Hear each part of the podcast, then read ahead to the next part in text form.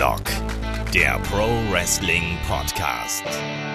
Ja, hallo und herzlich willkommen zu Headlock, dem Pro Wrestling Podcast, Ausgabe 98. Heute mit euren Fragen und den Wrestlern, die man liebt zu hassen. Sprich, für welche Schurken, Charaktere, Wrestler im Allgemeinen würdet ihr Geld ausgeben, obwohl ihr die richtig hasst? So, Ganz einfach. Sprich, es geht dann ein bisschen um ja, die Heal-Psychologie und ein bisschen, was braucht es, um einen, so, so einen Superstar aufzubauen. Mein Name ist Olaf Bleich, ich bin euer Host und bei mir, da ist heute der gute Kai in unserer lustigen Zweierrunde. Guten Tag. Heute mal zu zweit, wir beide alleine. Wir carryen das Ding heute. Hallo. Ja. genau. Äh, an dieser Stelle schöne Grüße an Daniel, der jetzt mit äh, irgendwie Kopfschmerzen und allem möglichen Zeug äh, irgendwie im Bett liegt und da niederliegt. Der sollte eigentlich heute dabei sein, hat kurzfristig abgesagt, aber ich denke, wir rocken das hier auch zu zweit. Gute Besserung an Daniel. Genau, das auch.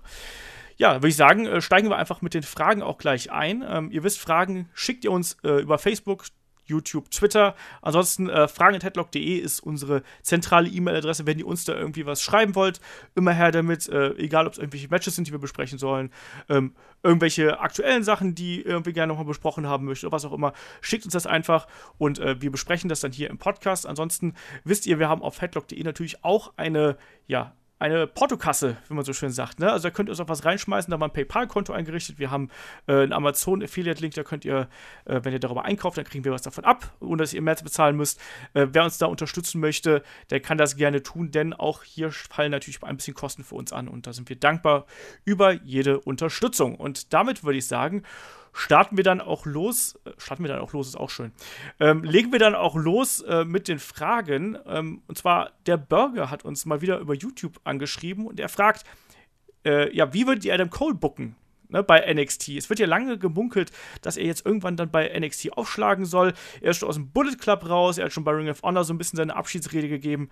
Tja, und jetzt ist die Frage, wo geht sein Weg hin und wenn man den Gerüchten Glaube schenken darf, dann wird das NXT sein. Und ja, Kai, was würdest du da mit dem Adam Cole bei NXT anstellen? Guck mal, das ist wieder so eine Sache bei mir. Und zwar, ich würde sagen, das ist mehr Segen als Fluch, denn das ist bei mir so ähnlich wie bei AJ Styles. Und zwar über AJ Styles wusste ich halt auch sehr, sehr wenig, als er zur WWE gekommen ist. Und das gleiche Problem habe ich gerade auch bei Cole. Also, ich kenne aus Ring of Honor oder sowas fast gar nichts von ihm. Ich kenne aus Japan fast gar nichts von ihm. Ich habe halt gesehen, wie er in den Bullet Club gekommen ist. Ähm, Jetzt werden dann natürlich die einen sagen so, was, wie kann man nicht 300 Matches von Adam Cole geguckt haben und seine Schuhgröße und Blutgruppe kennen? Ähm, die Sache ist aber dabei, das ist ja auch immer schön, um überrascht zu werden. Deswegen kann ich jetzt vom Prinzip her gar nicht sagen, äh, okay, sein Charakter ist so und so, also würde ich den auch dementsprechend aufbauen. Aber was ich, Ihnen also was ich zumindest sagen kann, ist, dass man, der, dass man den definitiv als ähm, Number One Contender aufbauen könnte und auch als jemanden, der höchstwahrscheinlich NXT auch tragen könnte für ähm, eine gewisse Zeit. Also jetzt als Ablöse für dann, für dann äh, Drew McIntyre oder Bobby Roode zum Beispiel. Mhm.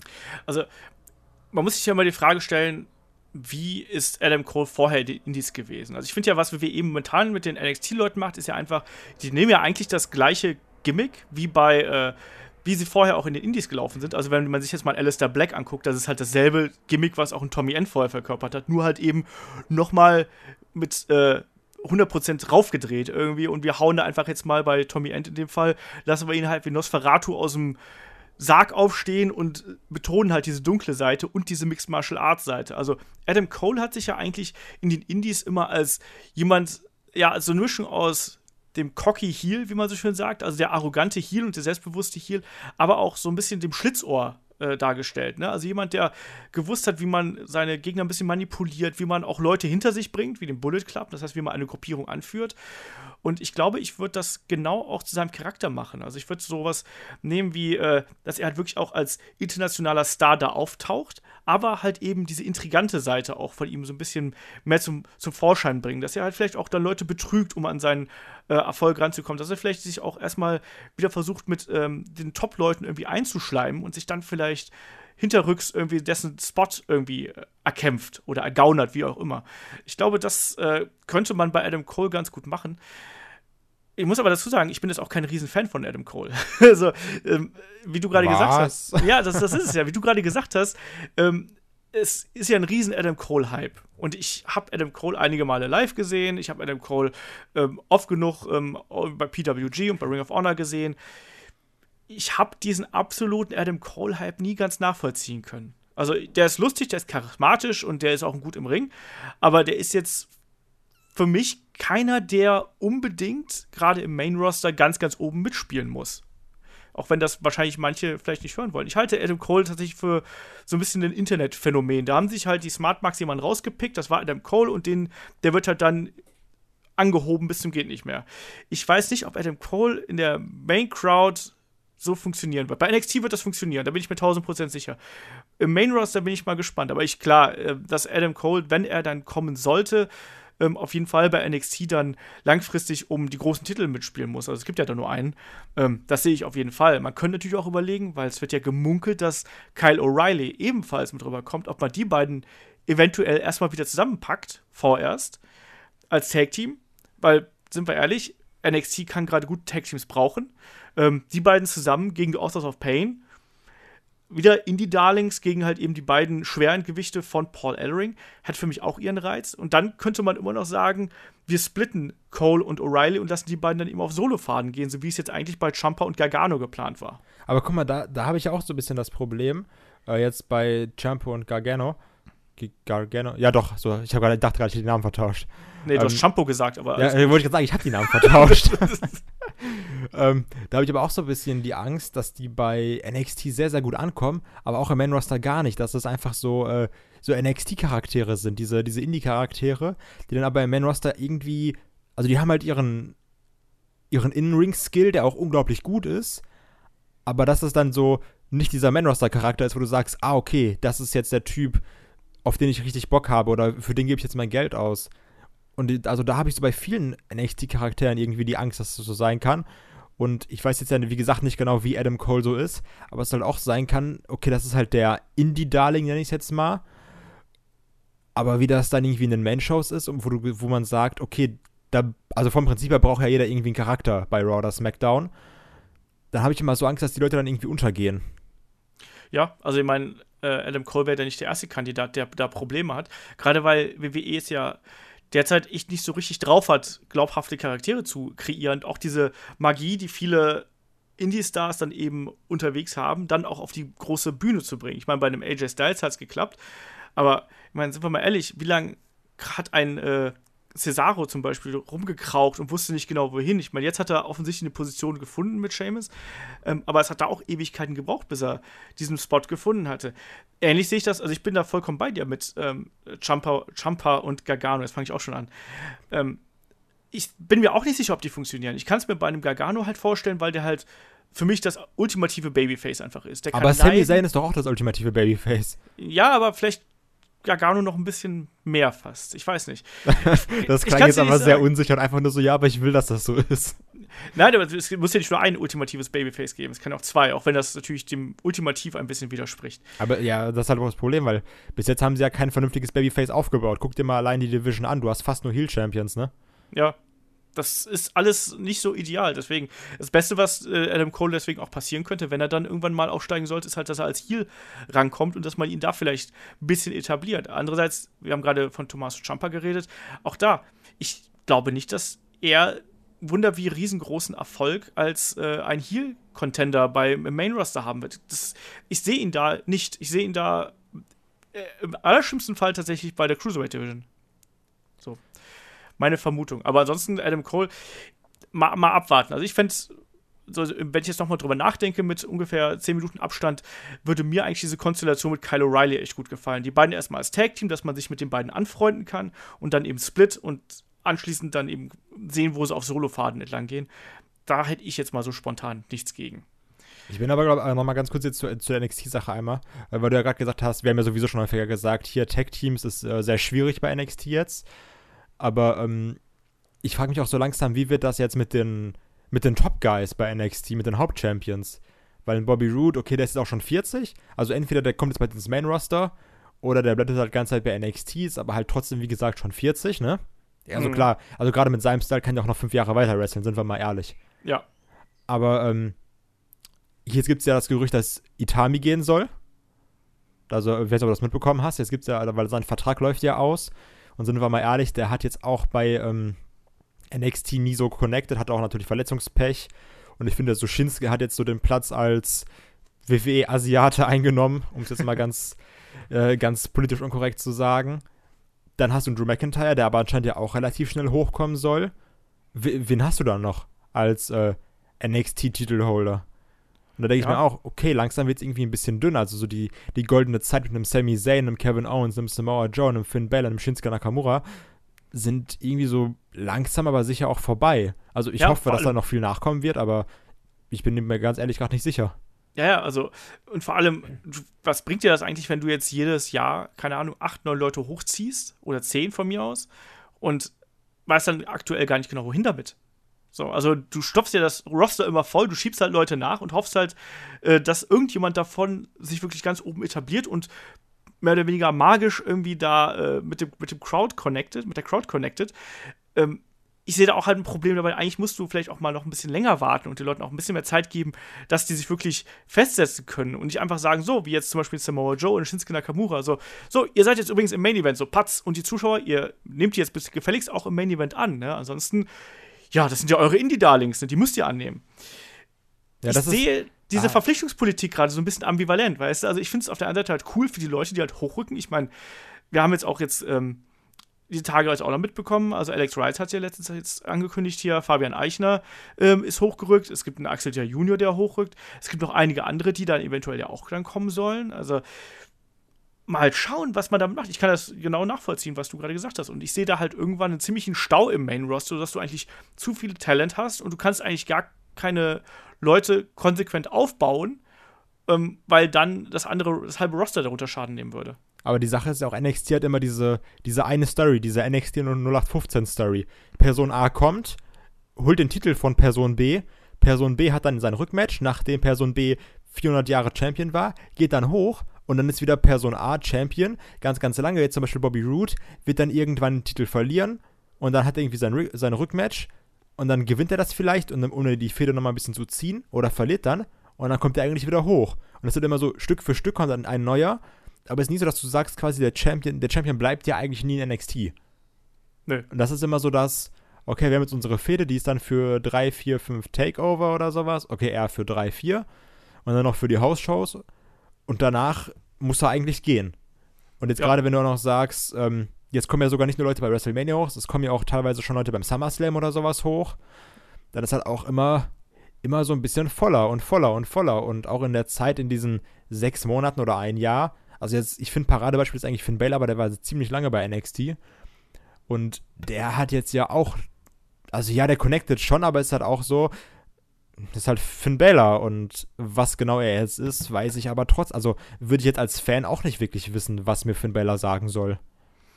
Ja, da haben sie ja zumindest ein bisschen versucht, mit Vignetten und auch mit der 24-Doku so ein bisschen was zu machen. Aber klar, also im Endeffekt ist NXT halt auch eher so eine Bühne, finde ich. Also so eine Art, weiß ich nicht, wenn, wenn das Main Roster das Hauptkonzert ist, dann ist NXT sowas wie die Vorband. Und wenn, sich, wenn du dich da etabliert hast, dann steigst du halt eben auf und darfst dann halt auch mal aufs Hauptkonzert kommen oder so.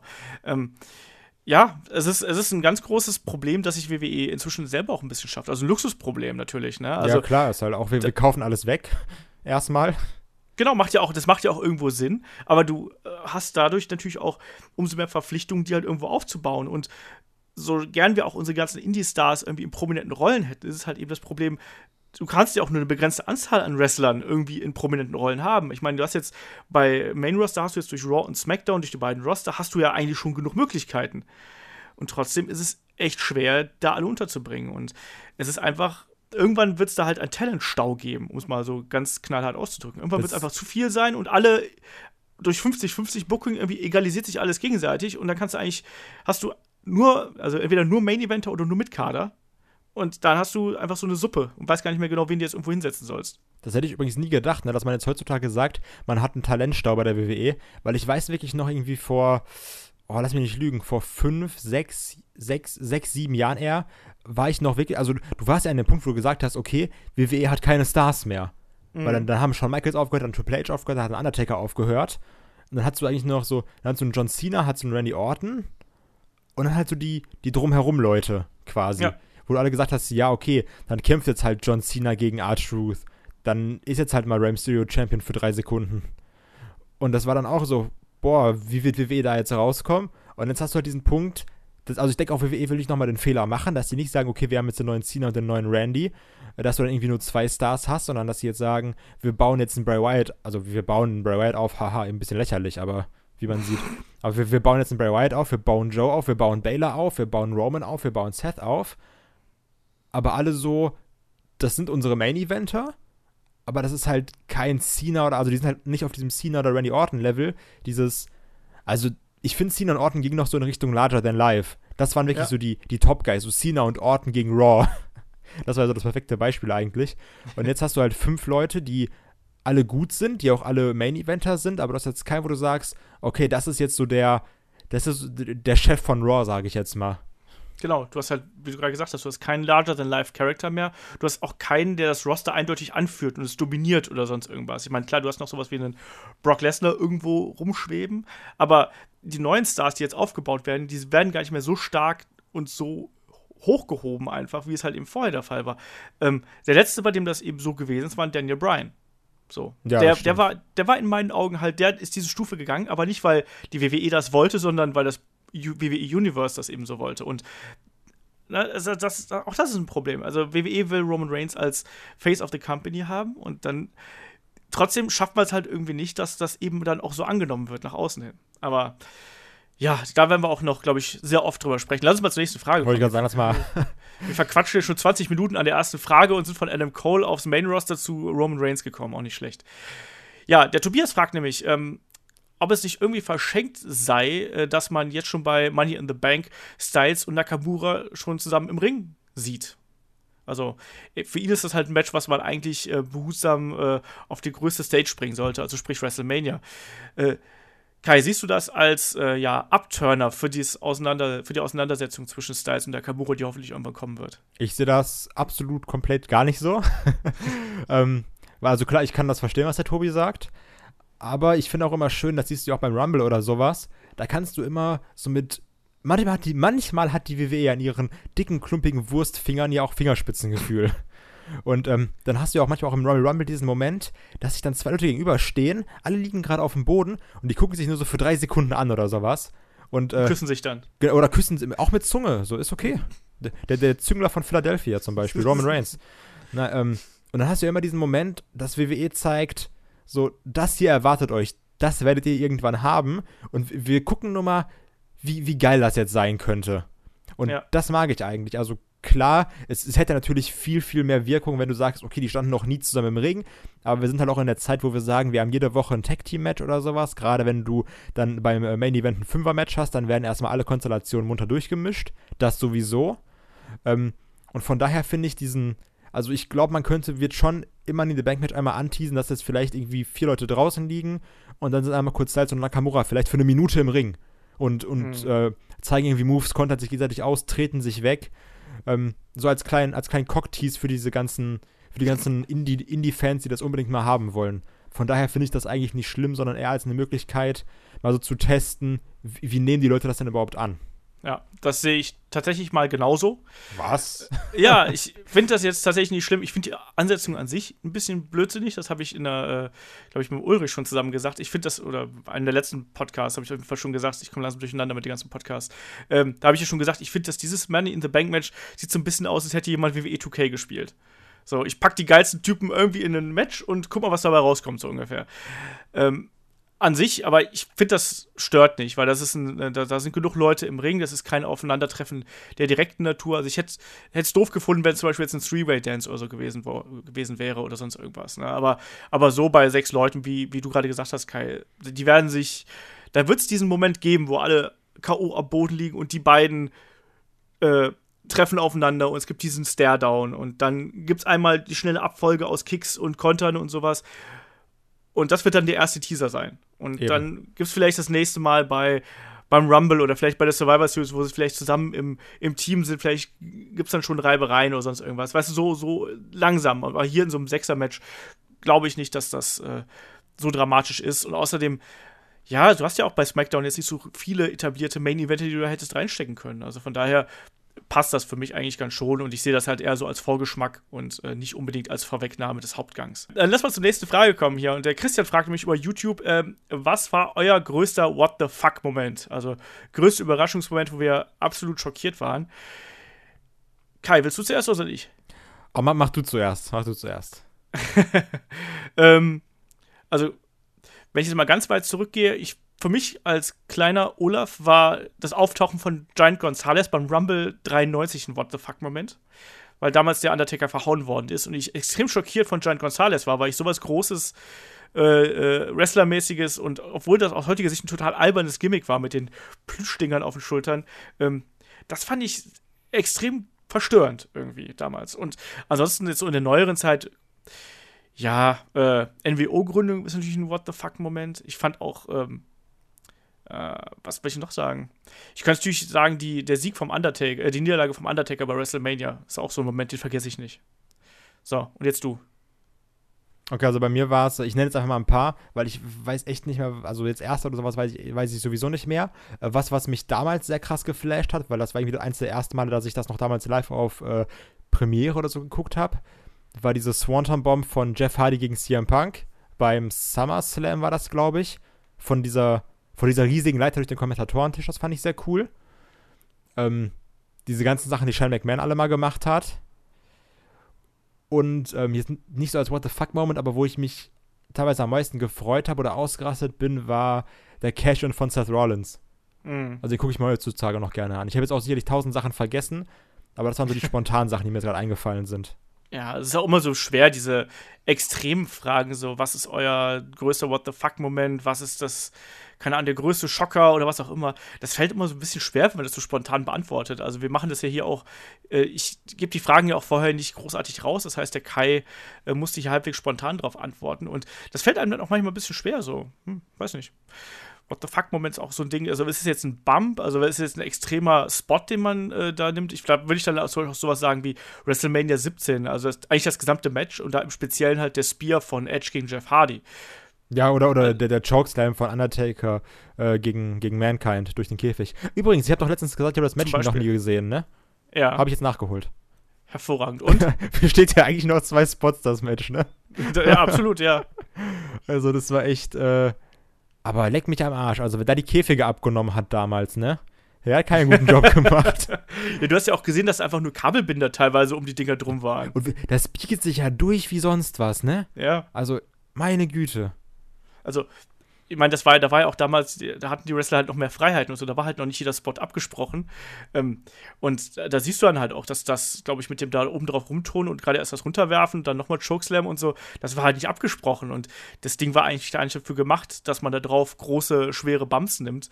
Äh, wie gesagt, das war ein Kabelbinder. Wenn du hinterher in den Ring guckst, da liegen dann zerrissene Kabelbinder auf dem Boden von dieser, äh, ja, von dieser einen Fläche da in der Mitte. Also ganz übel. Ne, und vor allem, ich habe mir immer vorgestellt, stell dir mal vor, der Undertaker hätte mit auf dieser Fliese gestanden, auf diesem Viertel, äh, auf, dieser, auf diesem Quadrat da in der Mitte. Ja, eben, also der hat ihn ja noch relativ gut geworfen, dann sag ich jetzt ja, mal. Eben. Also, also, nee, war ganz, ganz schlimm. Absolut. Stell, was was wäre der passiert, wenn er einen Tombstone gemacht hätte da oben? Ob das genug Kraft gehabt hätte? Ich glaube, den hätte er wahrscheinlich sanfter abgesetzt als ein Chokeslam, glaube ich. Mein, weil ich finde, Undertaker hat damals schon sehr extrem durchgezogen beim Tombstone, fand ich immer. Also ja, das, das war immer noch so und runter. Also mit Schwung, ne? schwierig. Ja, auf jeden Fall. Ähm, lass mal weitermachen hier. Wir haben noch vom Fabian über YouTube eine äh, Nachricht bekommen. Und zwar, er fragt da, wie fandet ihr Ric Flair gegen Terry Funk vom Clash of Champions? Wo gemerkt, das war ein I-Quit-Match damals und da war der Kai noch nicht mal auf der genau, Welt. Genau, also ich muss gerade sagen, dass, ich fand, das war krass. Jetzt gerade so, also wrestlerisch sowieso super jetzt die beiden gut gemacht. Ric Flair, ein junger Spund, ein junger Bub, obwohl er schon damals aussah wie 120. Ähm, und dann gerade jetzt am Ende, als dann Terry Funk in den Figure vor Leglock aufgibt und sagt so, oh scheiße, mein Bein bricht gleich, was bin ich da abgegangen, ey, das war heftig. Und dann noch der, das Handschütteln am Ende, unglaubliches Match. Du hast doch gar nicht gesehen, oder? ich habe mir das äh, drei Minuten vor dem Podcast habe ich bei YouTube durchgeskippt. das war jetzt alles, was ich behalten habe. Nee, das ist, das ist schon, das gilt ja auch gemeinhin als eines, als eines der Fünf-Sterne-Matches aus der damaligen Ära. Also ich habe also nur gesehen, dass alle Kommentare sagen so, wow, grandioses Match und sowas. Ja. Und also das, das waren halt, die Sachen, die ich gesehen habe, jetzt gerade, die, ja. die ich erwähnt habe. das war halt echt mal noch ein Oldschool-Brawl, um es mal so zu sagen. Also, das war ein ganz, ganz hart geführtes Match und auch für die damalige Zeit halt sehr brutal. Ich meine, da gab es auch, das war, glaube ich, auch der Kampf, wo, wo ein Tisch zum Einsatz gekommen ist, wo es einen Piledriver, glaube ich, auch auf den Tisch, durch den Tisch gab. Ähm, das war halt eben was ganz anderes damals und das gilt bis heute als ein, äh, ja, sowohl von der Ringpsychologie als auch äh, von allem, was irgendwie da drumherum passiert ist, einfach als ganz wichtiges Match. Äh, ja, also ich glaube, da kann man nicht viel dran, dran äh, mäkeln. Das ist ein Klassiker und äh, den soll man sich ruhig mal anschauen. Also gerade aus heutiger Zeit. Und ich glaube, da gibt es auch viele Wrestler, die sich an solchen Matches einfach ein Vorbild nehmen. Und äh, das ist eigentlich ein, ein, ein Must-See, um es mal so zu sagen. Also ich habe den, den Kampf vor ein paar Jahren das letzte Mal gesehen und äh, ich war damals sehr beeindruckt von dem, was die beiden da gezeigt haben, weil junger Spund waren die, waren die auch nicht mehr. Da Ric Flair war auch schon an die 40 damals. Also ähm, das ist auch etwas übertrieben. Und Terry Funk ja noch ein paar Jahre älter. Also der, cooler Kampf, muss man, sollte man sich mal angeschaut haben, weil es einfach anders ist. So, und jetzt kommt die wahrscheinlich umfangreichste Frage, die wir von Michael jemals bekommen haben. Und zwar, wie würdet ihr die Pay-Per-Views, insbesondere die Big Four, booken, um das Match Reigns gegen Lesnar bei WrestleMania 34 perfekt darzustellen? In Sachen, äh, wie booke ich Reigns, wie ver wen verfütter ich an Lesnar? Ist der Titel dauerhaft bei Lesnar? Ja, und äh, vor allen Dingen finde ich die Betonung perfekt gut. Ne? Das ist ja ganz besonders wichtig, dass auch alles perfekt ist. Ja, da, Kai, das du, also, als ob wir auch irgendwas nicht perfekt machen können. Ich bitte dich. Also, Absolut, also. Also erst, erstmal erste Frage. Würdest du den Titel dauerhaft bei Lesnar lassen bis WrestleMania 34? Oder würdest du den Titel nochmal wechseln lassen? Ich würde, wenn dann, boah.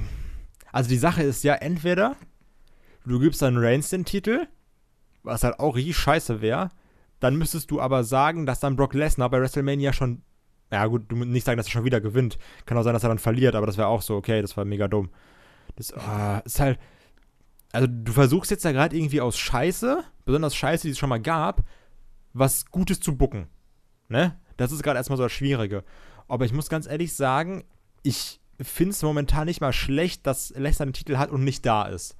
Also, das, manche sind da vielleicht anderer Meinung, aber ich finde, es hat trotzdem wirklich eine gewisse Wirkung, dass du sagst, okay, wenn, also wenn Lesnar jetzt da ist, du kannst sagen, was du willst, wie sehr dich das aufregt, aber wenn Lesnar da ist, ist es eigentlich immer, dass du sagst, okay, wow, Lesnar ist jetzt da und dann passieren auch normalerweise immer irgendwelche coolen Sachen, sind wir mal ehrlich, genau. ne? Attraktion und so. Attraktion, genau. Egal wie sehr du sagst, oh, hier scheiß Part-Timer und sowas, es ist halt trotzdem irgendwie immer eine Attraktion. Ja. Aber jetzt das wirklich über ein Jahr lang durchzuziehen, dass der den Titel hat und wirklich so gut wie nie da ist, wird dem. Ah, ist ja die Frage, ob es dem Titel gut tun würde oder nicht. Also ich, grad, ich wollte gerade sagen, wird dem Titel nicht gut tun, aber das würde ich jetzt nicht mal so zwingend sagen. Ähm, aber ich würde echt sagen, wenn, dann sollte man wirklich sagen, lasst den Titel bei Lesnar. würde ich sagen. Also, halt, also ich habe halt zwei Szenarien. Entweder du sagst, lass den Titel bei Lesnar oder du gehst halt komplett, rastest komplett aus und sagst, Lesnar gewinnt den Rumble, in den er komplett alle auseinander nimmt. Also nicht so, okay, ich bin Brock Lesnar und komme jetzt irgendwie als 33. und gewinne dann. Ich habe extra 33 gesagt. Mhm. Sondern eher so, okay, ich bin Lesnar und komme jetzt als Erster und nehme komplett den Rumble auseinander. Da würden auch wieder alle sagen so, oh, WWE, scheiße, cancel everything. Aber das wäre mal ein Rumble, wo du denkst, okay, wow, was ist da gerade passiert? Ja, ähm, ich glaube, ich würde grundsätzlich auch den Titel erstmal bei Lesnar lassen. Weil ich sehe aktuell keinen Raw-Star, der ähm, den Gürtel mit so viel Legitimität und so viel Glaubhaftigkeit irgendwie tragen kann. Und ich, ich finde es auch nicht gut, dass der Titel aktuell so wenig irgendwie da bei Raw rumfleucht und eigentlich eher so als der Teaser irgendwo im Hintergrund ist. Aber. Was? Ganz kurz, einmal ganz kurz eine Frage an dich. Ja. Ähm, das ist wichtig für, für das weitere Booking. Braucht das Match Roman gegen Lesnar. Braucht das denn den Titel jetzt? Ja. Okay, also, also wir sagen schon, es geht um den Titel. Ich, in meinen Augen muss es um Titel gehen, weil die beiden keine Blutfede oder sonst irgendwas miteinander okay. haben. Also, also das war jetzt nur noch mal wichtig für mich. Nee, nee, also das, die, die haben ja keine, ich meine, die haben eine Geschichte, aber da ist jetzt ja nichts Gravierendes passiert. Also äh, Reigns hat jetzt nicht seinen, den Sohn von Lesnar entführt oder sonst irgendwas. Ähm, nee, also ich finde, das braucht den, das braucht den Titel auf jeden Fall. Deswegen, das, das muss der, der, der Preis muss halt wirklich das Ziel sein. Entsprechend braucht das den Titel. Und ich weiß nicht, welchen Weg Reigns nehmen soll. Das ist halt mein Problem. Ich weiß nicht genau, ich will Reigns nicht nochmal den Rumble gewinnen lassen. Also das ist auch mein wieder. Problem. Deswegen habe ich erst überlegt, ob man jetzt sagt, lasse ich äh, Reigns oder Lesnar als Champion in WrestleMania reingehen. Ich würde wahrscheinlich sagen, äh, ich würde Reigns wahrscheinlich in Rumble stecken, aber dann gegen Ende ausscheiden lassen. Und dann gibt es ja noch den, ähm, äh, den Elimination Chamber gibt es dann hoffentlich. Weiß es nicht, aber wenn es den geben sollte, würde ich dann Reigns in den Elimination Chamber schicken, was dann ein Raw Pay-Per-View wäre, was hier, glaube ich, dieses Jahr ein SmackDown Pay-Per-View war. Das heißt, ich wechsle einfach mal ganz frech den Pay-Per-View-Kalender, falls das möglich ist. Ich weiß es nicht, ob es der. Ich habe jetzt gerade den Kalender nicht im Kopf, aber ich sage jetzt einfach mal, äh, da gibt es einfach ein Raw Elimination Chamber, weil nämlich beim Rumble gewinnt nämlich ein SmackDown-Superstar den Titel, äh, den, den, den Event an sich und sichert sich damit den Platz auf den Number One Contender. Entsprechend muss Raw das irgendwie anders ausfechten. Ne? Das heißt, Lesnar hat weiterhin den Titel und man braucht einen neuen Number One Contender und der wird im Elimination Chamber ausgefochten und da sind von mir aus, Gott, sechs Leute: Reigns, Strowman, die üblichen halt, die wir jetzt auch haben, Bella und noch ein paar andere mit dabei. Ähm, und der Weg dahin für Lesnar wird aussehen, dass er erst Strowman weghaut beim äh, SummerSlam im Zweifelsfall, dann bei der Survivor Series ist dann irgendwie ein ähm, Bella dran und beim Rumble dann darauf folgend ist es irgendwie ein Triple Threat. Von mir aus. Du hast ja Bella, gesagt, Roman ist im Rumble. Rollins. Was? Da hast du nicht gesagt, Roman ist im Rumble drin? Habe ich. Ja, natürlich, Roman da muss in Rumble, ja. Deswegen kommt er nicht in das Triple Threat Match, sondern dann kommen Rollins, Bella und Lesnar. Das wird dann das Titelmatch vom Rumble und Reigns landet im Rumble an sich und wird irgendwie von irgendjemandem von SmackDown rausgeworfen oder von Strowman oder sonst irgendwas. Aber eigentlich, um das, also damit das Ganze ja fun funktioniert oder damit das Ganze mindestens irgendwie. Es wird eh nicht funktionieren, das ja, ist ja, das Ding an der Sache. Ja, ja, gut, aber deswegen sitzen wir hier. Aber ähm, vom Prinzip her, um der Sache ja irgendwie die, die gewisse Würze zu verleihen, musst du ja auch wieder sagen, dieses alte Zauberwort, dass Roman vom Prinzip her Heel turn sollte, meiner Meinung nach. Die, das Problem ist, also, weil Lesnar wird sowieso Face sein, sind wir mal ehrlich, ne? Das ja, sowieso. Schon. Ähm, weil er halt Roman schlägt. ja, aber es ist ja. Ist es wirklich wichtig, ob Roman äh, Heel oder Face ist? Also ich finde, du kannst, also du kannst darauf halt schön aufbauen. Also jetzt, weil ähm, du kannst es ja dann richtig, also ich sag jetzt mal cocky machen, nach dem Motto, dass du sagst, okay, Roman gewinnt dann nach diesem riesigen Kack, nachdem der alle Leute, nachdem der diese ganzen Fanlieblinge weggehauen hat, nachdem der Finn Baylor weggehauen hat, nachdem der dann irgendwie noch den Strowman weggehauen hat, nachdem der dann noch einen Seth Rollins oder sowas weggehauen hat, dass das also so, äh, dass er dann sagen kann, okay, ich habe alle irgendwie alle Leute, auf die er steht, habe ich weggehauen und sowas. Also dieses, also ich finde Reigns könnte so schön, so schön assi sein. Also ja. so perfekt cocky. Dieses, ja, ihr wollt hier alle eure Leute aus den Indies haben, die ganzen kleinen Typen, die so absolut schmächtig sind und sowas. Aber halt hier, ich bin, ich bin der krasse Typ, ich bin, ähm Ich weiß, was du meinst, ja. aber ich, ich sehe nicht, dass man Reigns heel turn müsste. Also der könnte vielleicht eine etwas aggressivere Phase haben, aber ich glaube nicht, dass er ähm, den Heel-Turn braucht. Und vor allem, da hast du einen, einen klares Babyface Lesnar, was vielleicht der Champion ist und mit Paul Heyman irgendwie zum Ring kommt. Ich finde, das widerspricht sich irgendwie alles. Ich finde auch, also Paul Heyman ist nicht Heel, ne? Also, da kommen ich, ich, für mich ist Paul Heyman übrigens nicht Heel. Ja, aber ich fand es ganz lustig, was, was der Kollege Christian Jacobi das im Podcast gesagt hat. Und er meinte halt so, vielleicht liegt es auch einfach daran, dass eigentlich nur Wrestling-Fans sich um diese klare Position Heel und Face wirklich Gedanken machen. Und das finde ich eigentlich als Anregung ganz, ganz interessant. Also ich, ist jetzt nichts, was ich unbedingt teile, weil ich finde, dass eine Einteilung ähm, das Erzählen von den Geschichten leichter macht und das emotionale Investment halt erleichtert. Trotzdem finde ich das eben interessant, dass offensichtlich ja ja, sich die Wrestling-Fans darüber mehr Gedanken machen, auch gerade in, in, Zusammenhang mit ähm, Fädenverläufen, als das vielleicht sogar die Booker selber machen. Und ich glaube, dass zum Beispiel Reigns jemand ist, der muss gar nicht zwangsläufig ein Heel sein, um Heel Heat zu bekommen. Ja gut, das ist jetzt ja momentan sowieso so, ne? Also. Genau, aber, aber deswegen, und ähm, deswegen braucht es bei ihm diesen klaren Heel-Turn eigentlich gar nicht, weil der sowieso gegen Lesnar Heel sein wird. Ich finde aber auch, also ich merke das jetzt ja wieder, ähm, wo ich jetzt meiner Freundin die ganzen Charaktere mal gezeigt habe. Und das ist halt auch nicht so, dass man jetzt sagt, okay, sie mag jedes Face und hasst jeden Heel. Weil, ähm, wenn man jetzt mal nach dieser komischen Einteilung ging, war ja AJ gegen Shane auch Heel eigentlich, ne? Ja. Und meine Freundin hat komplett gesagt so, ey, Shane, richtig scheiße und sowas, hoffentlich verliert der AJ Styles, muss den fertig machen. Ähm, obwohl, das war ja, also das war ja vom Prinzip nicht das Storytelling. Das, nee, überhaupt das Storytelling nicht. war ja, AJ ist der Böse, Shane ist der Gute. Hast du ihr denn auch gezeigt, wie äh, AJ Styles Shane McMahon durch die Fenster Ja klar, fand ich mega geil. ja gut, sie ist halt auch deine Freundin, ne? Ja, eben. Von Vielleicht daher. einfach, einfach du ein bisschen auf, negativ auf sie ab.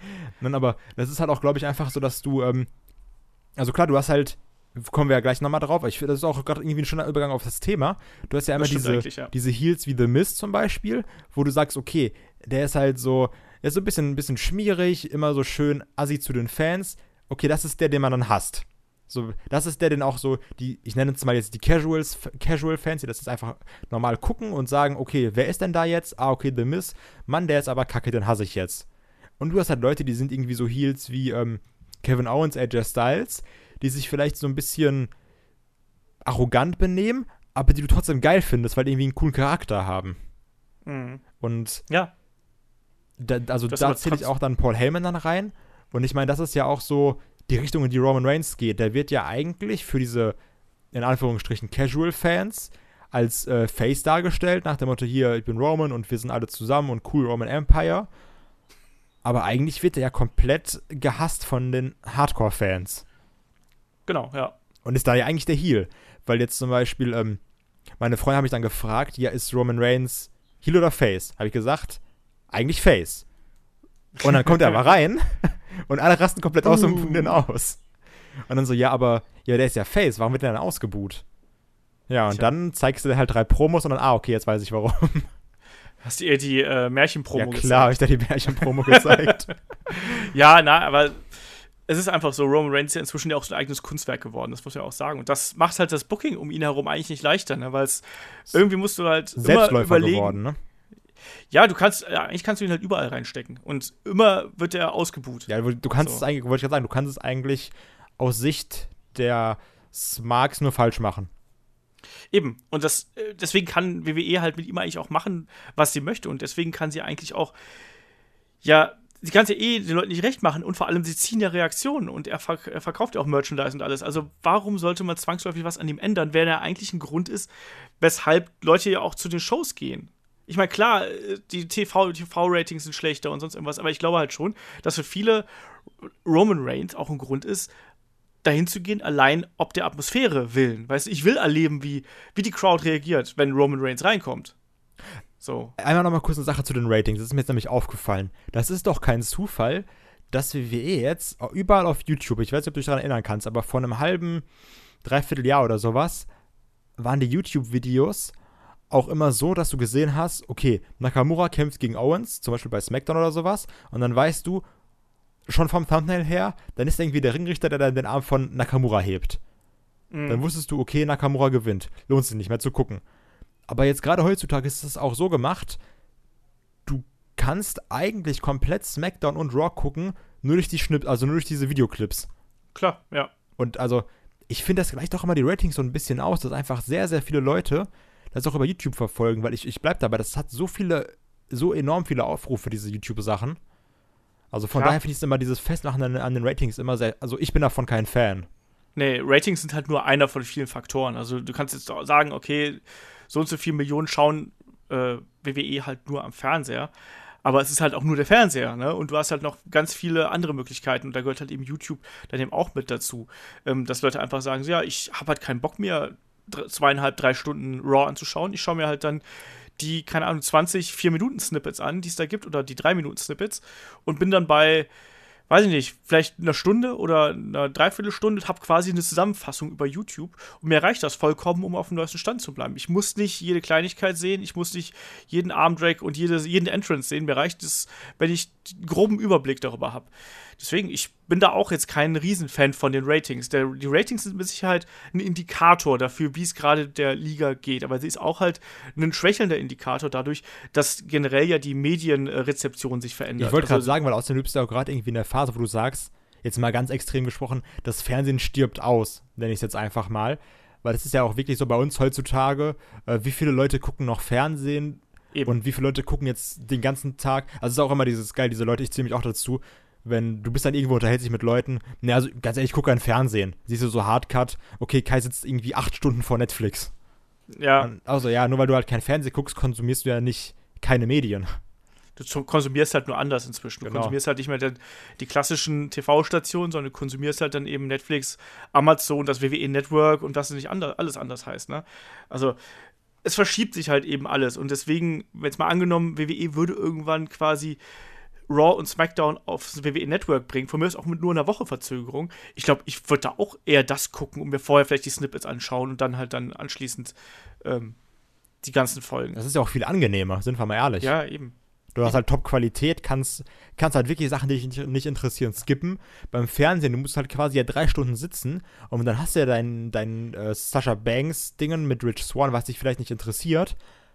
Dann schaltest Werbeeinblendung um. vor allem. Weißt du, du hast dann irgendwie, weiß ich gar nicht, wie oft in den USA Werbung eingeblendet wird und sowas. Nee. Das ist ja alles, das verschiebt sich ja alles. Und deswegen, die Leute wollen ihr Programm selbst zusammenstellen. Ne? Es ist zwar so ganz nett, wenn du so wie beim WWE Network da also irgendwie die Möglichkeit hast, dir quasi so ein laufendes Programm, was einem so vorgesetzt wird, wo du mal reinschalten kannst. Das ist zwar ganz cool, aber eigentlich, wenn die Leute, wenn, wenn man wirklich was gezielt schauen will, dann setzt du dich halt heute, heutzutage vor den Fernseher. Früher hast du dir eine DVD geholt, heute gehst du eben auf Amazon, Netflix oder Maxdome oder wie sie nicht alle heißen und suchst dir da was aus. Deswegen ist, ist auch kein Grund, oder sind die Ratings auch halt nur ein Baustein von vielen, um äh, wie die Beliebtheit von WWE zu messen. Eben. Jetzt sind wir aber schon wieder vollkommen abgekommen hier von Booked WrestleMania Pay-Per-View und äh, kurz einmal zum richtigen Hauptthema und dann jetzt zum Rating-Thema. Genau. Ja, also wie gesagt, also wir gehen, jetzt muss mal zusammenzufassen. Also ich glaube, wir gehen beide davon aus, dass Reigns bis, äh, äh, dass Lesnar bis WrestleMania Champion ist. Das macht für mich Sinn. Obwohl ähm, ich vom Prinzip her nicht mehr, also weißt du was, was, weißt du was mein Traum-Szenario wäre, abgesehen von dem jetzt da oben? Weißt du, wie ich denn? ausrasten würde, also wirklich, weißt du, wie komplett ich ausrasten würde, wenn Samoa Joe Brock Lesnar mit diesem Coquina-Klatsch besiegen würde? das wird aber nicht weißt, passieren. Wie krass, aber weißt du, wie krass das einfach wäre? Ich würde ich würd sitzen, ne, und Alter. das, das, wäre schön, aber da glaube ich nicht. Ja, dran. aber man darf ja träumen, oder?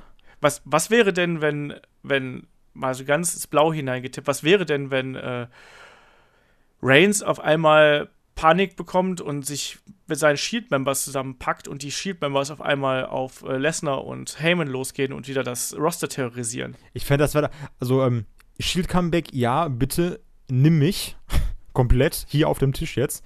Ähm, aber ich, ich also ich habe halt ganz, ganz große Angst davor, dass das Shield-Comeback genutzt wird, um Roman besser darzustellen. Dafür, also das wäre halt komplett Perlen vor die Säue werfen, genau. Nicht Säue vor die Perlen ja. werfen.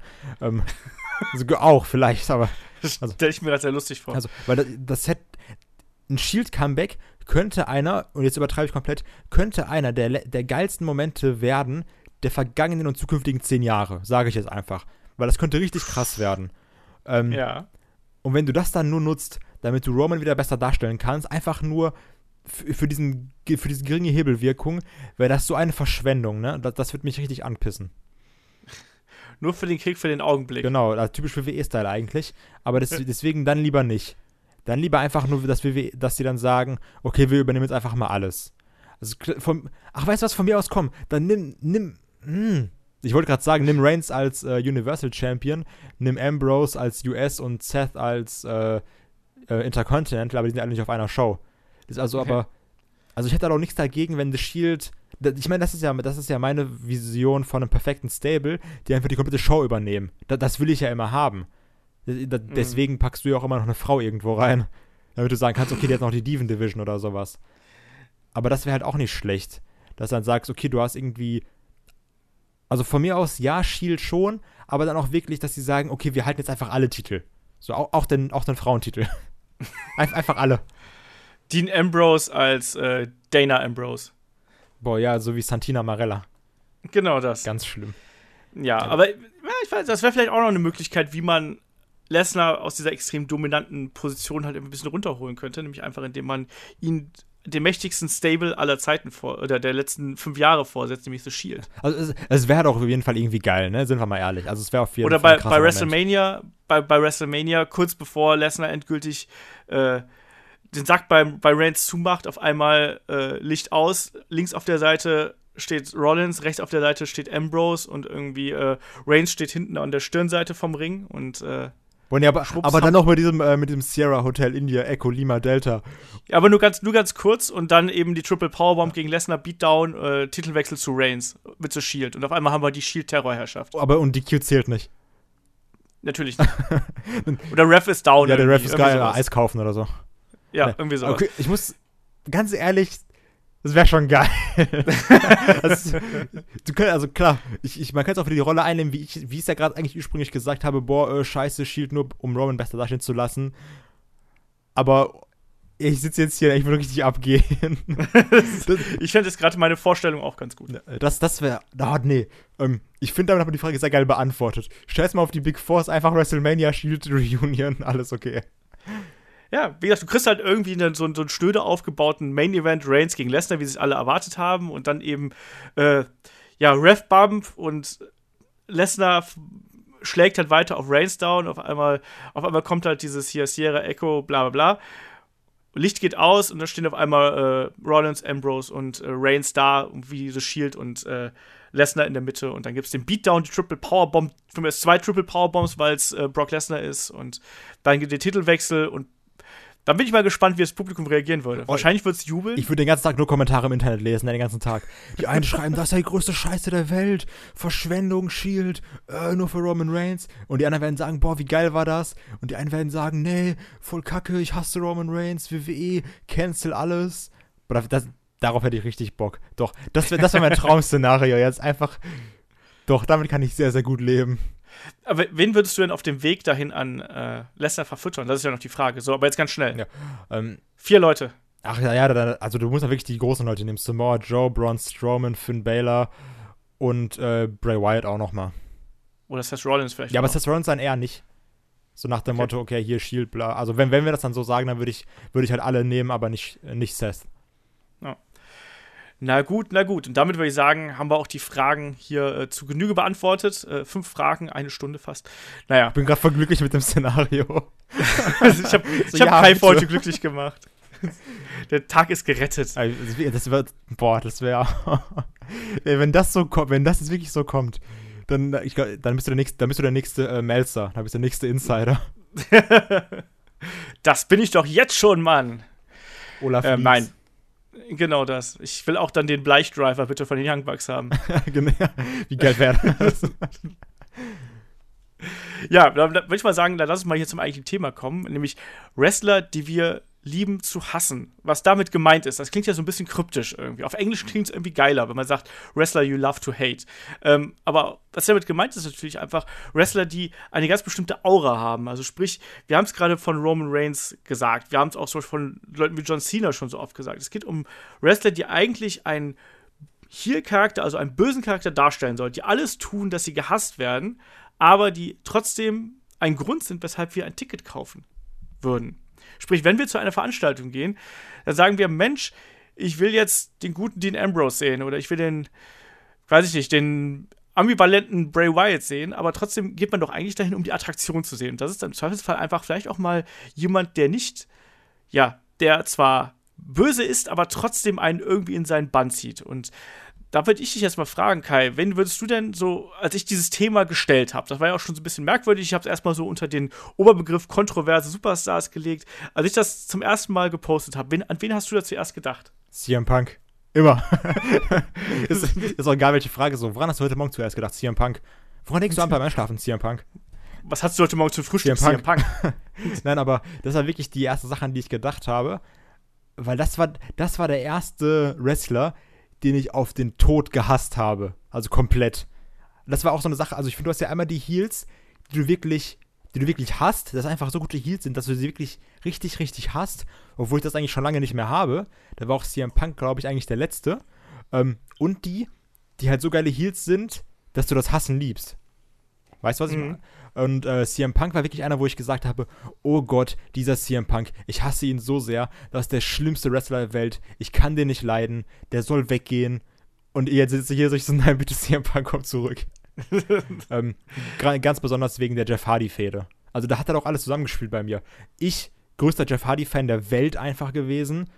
CM Punk mit seinem Straight Edge Kram und immer so, ja, ich bin besser als du. Sowieso CM Punk als Heel immer grandios gewesen. Also wirklich, der kann das so unglaublich gut.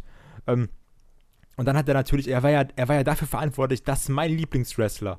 Weil, sind wir mal ehrlich, das ist ja auch schöner, diese, diese Immersion, die es damals noch gab. Du hast nicht die mhm. Dirt Sheets gelesen, du wusstest nicht, okay, Jeff Hardy ist bis zu der Hirnrinde voll mit Drogen und deswegen wird jetzt die WWE verlassen und wird 17 Mal suspendiert. Sondern es war einfach nur so, okay, Jeff Hardy wird seinen Titel haben, setzt deswegen alles aufs Spiel, ähm, auch seine Karriere und verliert deswegen gegen CM Punk. Und oh mein Gott, dieses Steel Cage Match. Wie sehr habe ich CM Punk gehasst. Ich glaube, ich habe selten bei einem Match so mitgefiebert wie da. Und ähm, das, das ist ja das, was ich immer sage, wo wir uns sowieso selber ganz, ganz viel kaputt machen, dadurch, dass wir so viel lesen. Und äh, das war auch dann das letzte Mal, dass ich einen so richtig gehasst habe, weil ich auch nicht wusste, warum, warum ist das jetzt so? Warum muss jetzt mein Jeff Hardy gehen wegen diesem CM Punk, den ich so sehr hasse? Ja, ja, das, klar, also diese ähm, Informationsflut, die wir inzwischen haben, die macht es natürlich auch echt schwierig. Ähm, ich gehe natürlich dann mal wieder so ein bisschen weiter zurück irgendwie in der Zeit. Ich bin dann mal wieder in den 90ern angelangt. Ich weiß, dass ich zum Beispiel früher ähm, Root beispielsweise gehasst habe wie die Pest. Rick Root, muss man dazu sagen, der ist ja immer in den Ring gekommen, ne? Also aus heutiger Sicht ist Rick Root halt eben zwar ein Modellathlet gewesen, ist ja auch leider schon verstorben, ähm, aber ist halt eben ähm, auch teilweise mit, mit Bobby Heen dann als Manager, später dann mit Paul Heyman als Manager, ist halt zum Ring gekommen mit der langen Robe und hat dann erstmal das Publikum beleidigt, ne? Und stand dann da im Ring und hat dann äh, gesagt, ne, hier mach, äh, macht die Musik aus und äh, was ich jetzt gern hätte, ist vor ist für alle eure, für alle euch sch schwitzenden Schweine oder sonst irgendwas. Ja, ne? Untrainierte Fettsäcke oder sowas irgendwie. Genau ja. das. Und haltet's Maul, wenn ich hier äh, meine Robe ausziehe und ihr endlich einen echten Mann seht. Und allein diese Anfangsrede fand ich ja eigentlich damals immer schon so cool und trotzdem so scheiße weil ich diesen Typ eigentlich einfach dafür gehasst habe. Weißt du, natürlich, wenn du als kleiner Junge da sitzt, findest du ja nicht cool, wenn du dann da als Fan beleidigt wirst. So. Aber trotzdem hast du halt gemerkt, ja, der, der hat halt was ganz Bestimmtes an sich und der weiß halt genau, wie er die Leute aufbringt. Und da auch die, die der Einfluss auf die Massen war da halt beeindruckend, ne? weil zum einen natürlich die Frauen haben ihn natürlich geliebt und die, die Männer haben ihn halt eben gehasst und die, wie, sag, wie sagten die äh, Kommentatoren immer so schön, ja, die Männer wollten aber auch insgeheim so sein wie er, ne? weil der natürlich super durchtrainiert war und unfassbarer Körper und äh, Charisma ohne Ende. Ne? Also Rick Root war so ein Kandidat, wo ich sagen würde, ja, das war jemand, den habe ich gehasst und ich habe es auch geliebt, ihn zu hassen. Ne? Und auch jemand wie Mr. Perfect zum Beispiel, weißt du, der dann auch in diesen Vignetten immer wieder raushängt, dass was für ein geiler Sportler ist. Und diese Vignetten waren ja auch teilweise absolut absurd. Ne? Also äh, egal, ob es jetzt irgendwie das, das Hole-in-One beim Golf ist oder eben diese Geschichte mit dem, ich werfe rückwärts einen äh, Basketball irgendwie in den Korb oder ich, ich werfe mir selbst den, äh, den Touchdown-Pass zu und all so ein Zeug waren ja dabei. Und Mr. Perfect war dann wiederum ein, ein Kandidat, der ähm, ja auch da wieder das, das Charisma gehabt hat ähm, und dann aber auch die, die Fähigkeiten gehabt hat, um diese Sprüche dann eben auch zu unterstreichen. Ne? Das gehört halt eben auch dazu. Und deswegen würde ich, ja, ich habe mal so im Vorfeld ein bisschen versucht, die Wrestler so in was man ja eigentlich nicht tun sollte, den Wrestler in Schubladen zu packen. Also sprich, was braucht ein Wrestler, damit er diesen bestimmten Effekt auf das Publikum hat? Weil gerade das Publikum spielt in dieser Position natürlich eine ganz besondere Rolle. Wir haben schon mal darüber gesprochen, dass das Publikum Superstars machen kann oder auch brechen kann. Wir haben darüber gesprochen, dass das Publikum äh, Matches anheben kann und Matches auch zerstören kann, wo ich ja noch äh, im letzten, im Frust-Podcast hier meine, meinen Unmut über diverse Chants kundgetan habe. Wo wir uns einig so waren, dass wir uns nicht einig sind. Ja, genau. Dass du keine Ahnung hast. okay.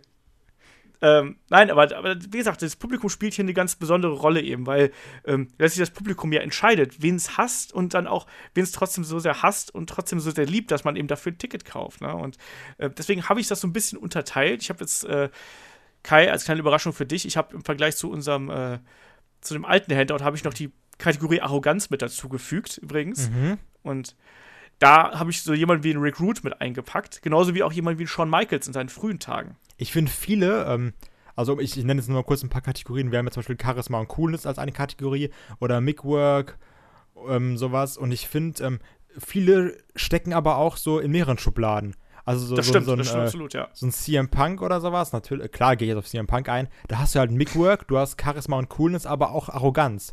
Und ich finde halt auch bei einem Kevin Owens hast du halt auch die ähnlichen Sachen. Oder wenn du jetzt zum Beispiel weiter zurückgehst, hast du auch bei einem Roddy Piper, hast du solche Sachen. Dass du dann irgendwie ja, ähm, Charisma hast und du auch unglaubliches Mic-Work. Das stimmt. Es ist immer halt irgendwas, es muss halt ein Wrestler, der solche gemischten Emotionen hervorruft, der muss halt irgendwas Besonderes haben. Deswegen ist halt dieses Schubladendenken, ist halt, wie du gerade schon gesagt hast, ist halt dann eben in diesem Fall auch extrem schwierig. Ne? Ähm, man muss da auch so ein bisschen rausgehen aus dem Wrestling der ganz frühen Tage, sprich, wo es dann doch sehr, sehr, sehr um Sport ging, sondern muss dann eben schon in die Zeit gehen, wo dann die Wrestler sich auch als Mikrofon getraut haben und dann auch die Rollen deutlich ausgelebt haben. Also jemand wie ein Roddy Piper ist da zum Beispiel ein absolutes Beispiel dafür. Ne? Also die haben, was, was er teilweise da angerichtet hat in den Hallen, wo dann auch wirklich stellenweise auch politisch unkorrekte Promos gegeben hat, ne, wo er dann äh, irgendwelche Minderheiten beleidigt hat, äh, wo er dann auch teilweise in den Matches auch an die ähm, wirklich an die Schmerzgrenze des, des Möglichen gegangen ist. Und wir haben letztes Mal noch oder vorletztes Mal über Gewalt gesprochen, ne? also sein sein Match mit äh, Greg Valentine, dieses äh, Chain-Match zwischen den beiden, absolut brutal. Und du hast dann eben einen Charakter gehabt, der auf der einen Seite dich beleidigt bis zum geht nicht mehr und die Crowd provoziert und zugleich aber auch eine Härte und auch eine Authentizität mit sich bringt, die es ganz, ganz selten gibt. Und dadurch entsteht eben dieser Effekt, dass, dass der kontrovers ist, sprich, dass der eigentlich in keine richtige Schublade reinpasst, sondern eben jemand ist, den willst du ausbuhen, aber du bezahlst Geld, damit du ihn ausbuhen darfst. Und das ist natürlich dann genau das, was beim Wrestling so der eigentlich das Beste für, ein, äh, für einen Heel-Wrestler sein kann, natürlich. Ne? Das heißt, dass er so sehr gehasst ist, dass die Leute einfach bereit sind, ja, sich in die erste Reihe zu stellen, ihm beispielsweise anzuschreien und dass dann auch jemand darauf reagiert. Ich, da sind wir wie bei Kevin Owens zum Beispiel. Also ich würde noch einmal ganz kurz sagen, weil, weil wir jetzt gerade noch so ein bisschen in der Vergangenheit sind. Äh, aber ich, ich baue dir gleich eine Überleitung, hör mal, das ist kein Problem. Wie, wie, wie, wie kann es weiter? Ähm, was halt auch extrem war jetzt auch, wo Leute bestimmt Geld, Geld bezahlen, um den zu hassen, war ja auch äh, Shawn Michaels in Kanada. Ja, was ja Beispiel, auch klar. unglaublich war jetzt. Ähm, ich, ich, weiß gar nicht, ob er irgendwie zu der Musik von Bret Hart rauskam oder ob er irgendwie Nationalhymne gesungen hat. Irgendwie sowas war das, glaube ich. Oder ob er nicht irgendwas mit, mit der Flagge gemacht hat. Ich meine, Roddy Piper hat auch, glaube ich, häufig Sachen mit Flaggen gemacht oder so. Das ähm. stimmt, das, das stimmt. Das, das kriege ich ohnehin immer äh, sehr gerne. Also sprich, äh, irgendwie den Patriotismus anzugreifen, das ist immer was, was äh, sehr viel Spaß macht. Das hat ja schon, egal ob es jetzt Sergeant Slaughter ist, ich glaube, Roddy Piper hat es auch gemacht. Also was du gerade ansprichst, ist, glaube ich, unter anderem die Sache, dass sich Shawn Michaels ja mit der kanadischen Flagge die Nase geputzt genau, hat. Genau, sowas zum Beispiel. Also ist mein in die Nase gesteckt hat. Es gab auch die Szene, wo er äh, äh, Lily Putana Bret Hart raus hat kommen lassen und solche Sachen und gegen den gekämpft hat. Also, klar, diese DX-Geschichte ist natürlich dann auch nochmal eine ganz eigene Sache. Da sollten wir gleich auch nochmal separat drauf eingehen, weil natürlich Stables nochmal eine eigene Gruppierung sind, eben weil da verschiedene Charaktere zusammenkommen. Und da können wir auch gleich ruhig so ein bisschen analysieren. Ich würde zum Beispiel da gerne die NWO Aber, aufgreifen. Wir, wir, waren ja gerade bei Kanada und du wolltest ja gerade auf Kevin Owens eingehen, bevor ich dich unterbrochen habe. Jetzt weiß ich nicht, ob du erst die Stables machen willst oder erst nochmal Kevin Owens. Wir können auch gerade mal über Kevin Owens sprechen. Also Kevin Owens natürlich auch einfach. Der hat eigentlich das, was ähm, ja auch so ein Roddy Piper vorgemacht hat oder hinterher auch zum Beispiel die Dudley Boys, die auch in der ECW Arena als eine Gruppierung bekannt gewesen sind, die halt eben äh, ja, massiv mit der Crowd interagiert hat und die auch teilweise beleidigt hat bis zum geht nicht mehr.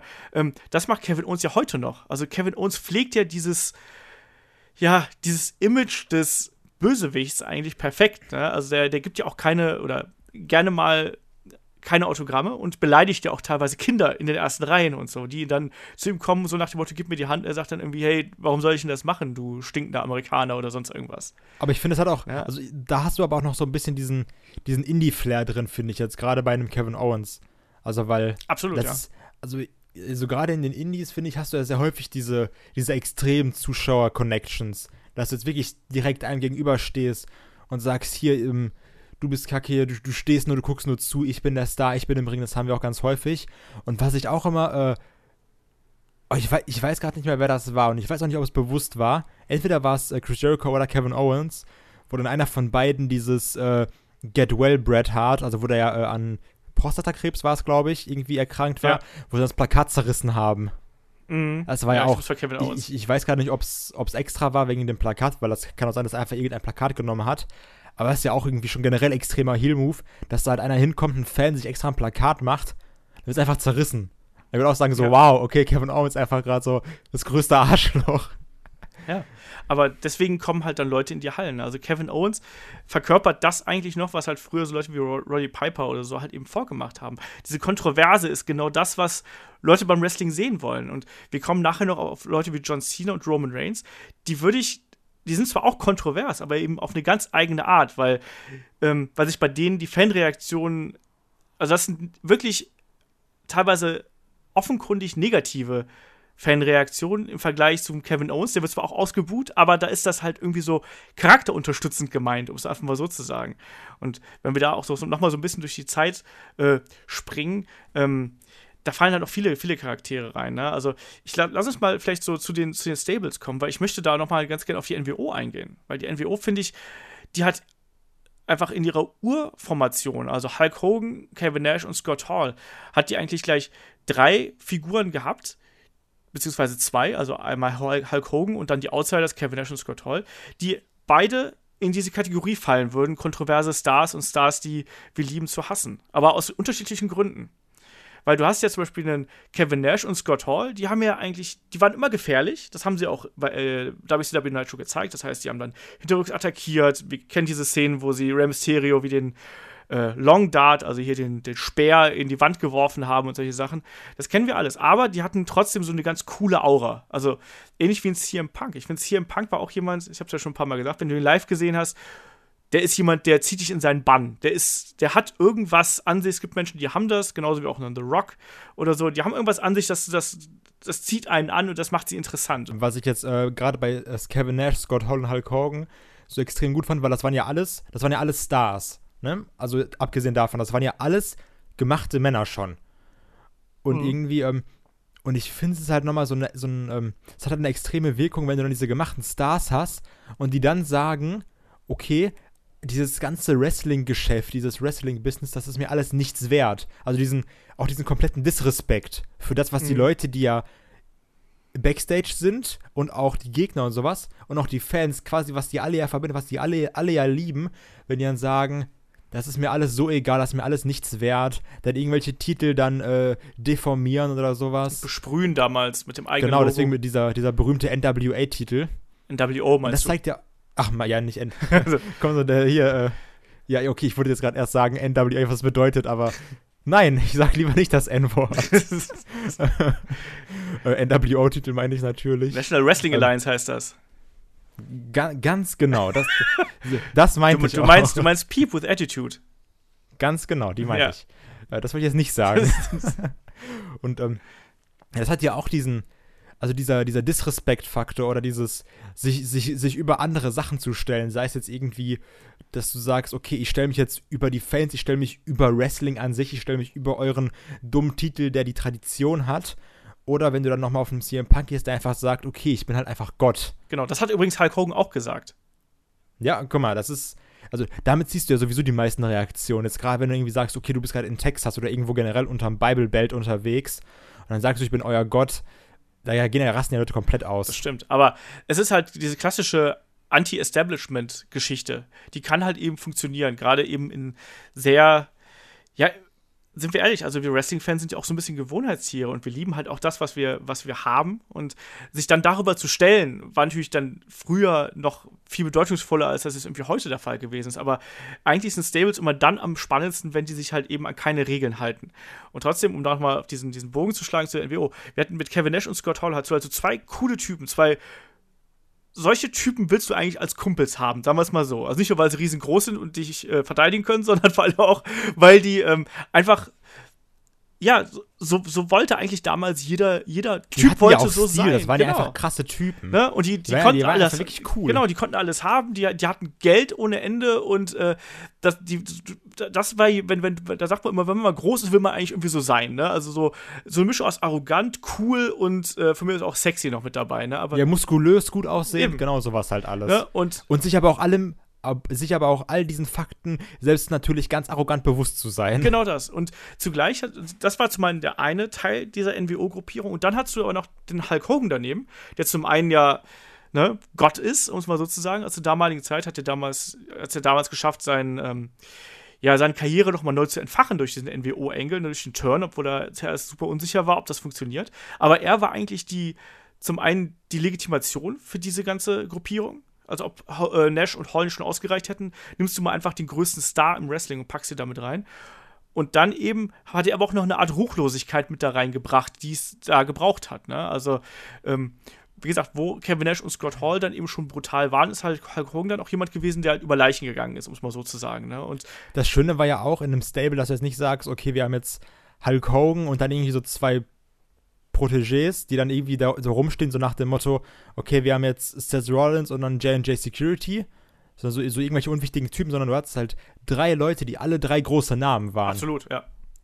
Ja, das muss halt auch sein. Und wenn wir dann von der, von der NWO noch einen Schritt zurückgehen, Four Horsemen ist genau dasselbe Ding. Also, die sind eigentlich, also die NWO ist ja auf Vorbild der Four Horsemen damals gebaut worden, ne? weil du da auch diese übergroßen Charaktere gehabt hast und auch gerade mit einem Ric Flair vorweg, ne? der einfach diese Rolle des Anführers in allem ausgetragen hat, egal ob es jetzt ähm, seine Montur gewesen ist, also sprich dieses ganz besonders extravagante äh, mit, mit, mit Stola und allem drum und dran, der immer wieder betont hat, hier Limousine Riding, Jet Flying, Kiss Stealing, Wheeling Dealing, Son of a Gun und wie es nicht alles heißt.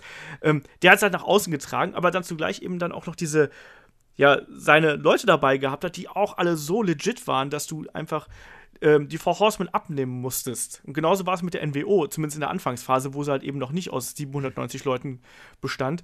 Ähm, Hallo Bullet Club. Ja, so, ja, Bullet Club ist ja noch was anderes. Ne? Also Bullet Club passt da eigentlich auch ganz gut rein, weil sie eigentlich auch die Brutalen sind und trotzdem wollen alle Leute irgendwie sein äh, wie der Bullet Club. Oder tragen. Und jeder will dazugehören. Genau, und jeder will dazugehören also. und jeder Fan trägt die T-Shirts. Und ich habe ja bis heute nicht so genau die Faszination des Bullet Clubs äh, verstanden, weil es ja echt so, das ist ja auch so ein Internetphänomen irgendwie.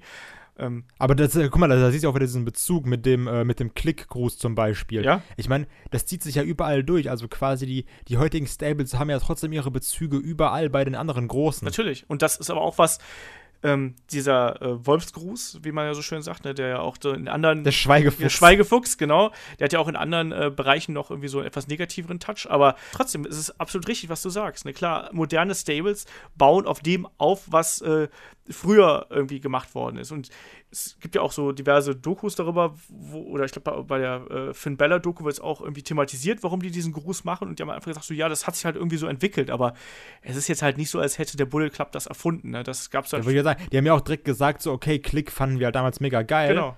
Und dann haben wir gesagt, okay, machen wir halt äh, einen Schweigefuchs. Ja, genau das.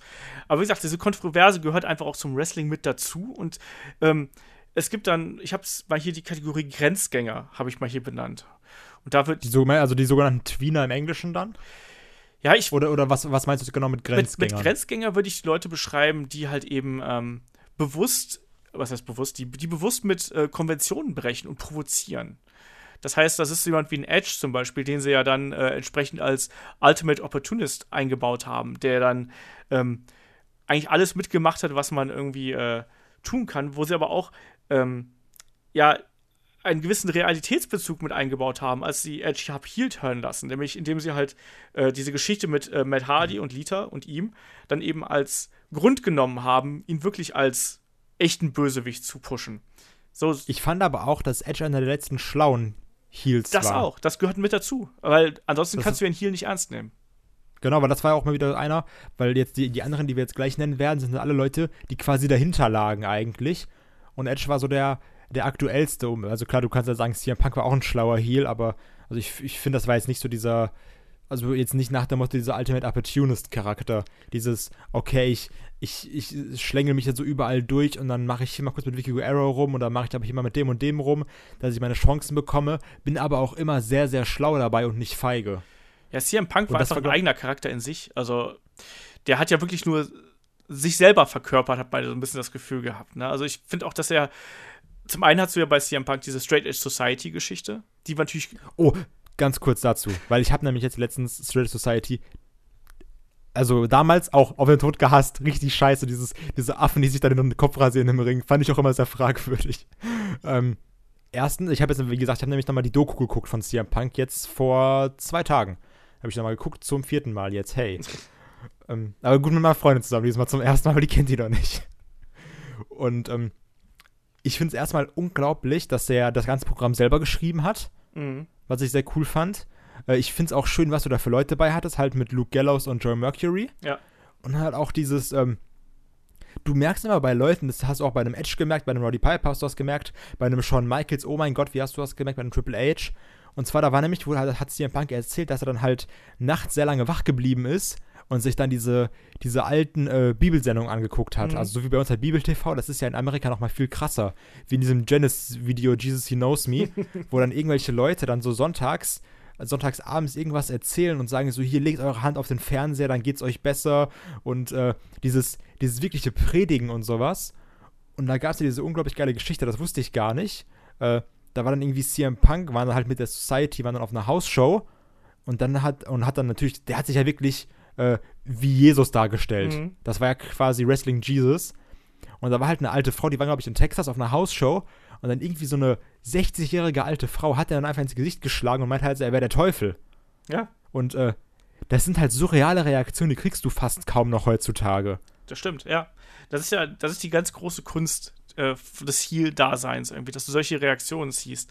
Ähm, CM Punk hat ja damals, ja, wie soll man sagen, das Stilmittel benutzt, dass er eigentlich zum einen sich über alle anderen gehoben hat. Ne? Wir haben es gerade schon gesagt, dieses äh, Ich bin Gott. Aber er hat zugleich auch ähm, alle anderen versucht, ihn, ihnen irgendwas aufzudrücken, also seine Lebensvorstellung äh, aufzudrücken und hat ihnen ähm, einen Spiegel vorgehalten, wie scheiße sie eigentlich sind. Ne? Hier, ihr raucht, ihr trinkt, hier, guck mal, ihr fresst irgendwelche Scheiße und überhaupt, ihr habt ein furchtbares Leben. Ähnlich wie das ein Rick Root gemacht hat, wie es auch Shawn Michaels getan hat. Das haben eigentlich alle guten Heels haben der Gesellschaft immer den Spiegel vorgehalten und haben gesagt, hier, guck mal, ich bin so viel besser als ihr, weil ich mach das und das und das und ihr seid scheiße, weil ihr macht das und das und das.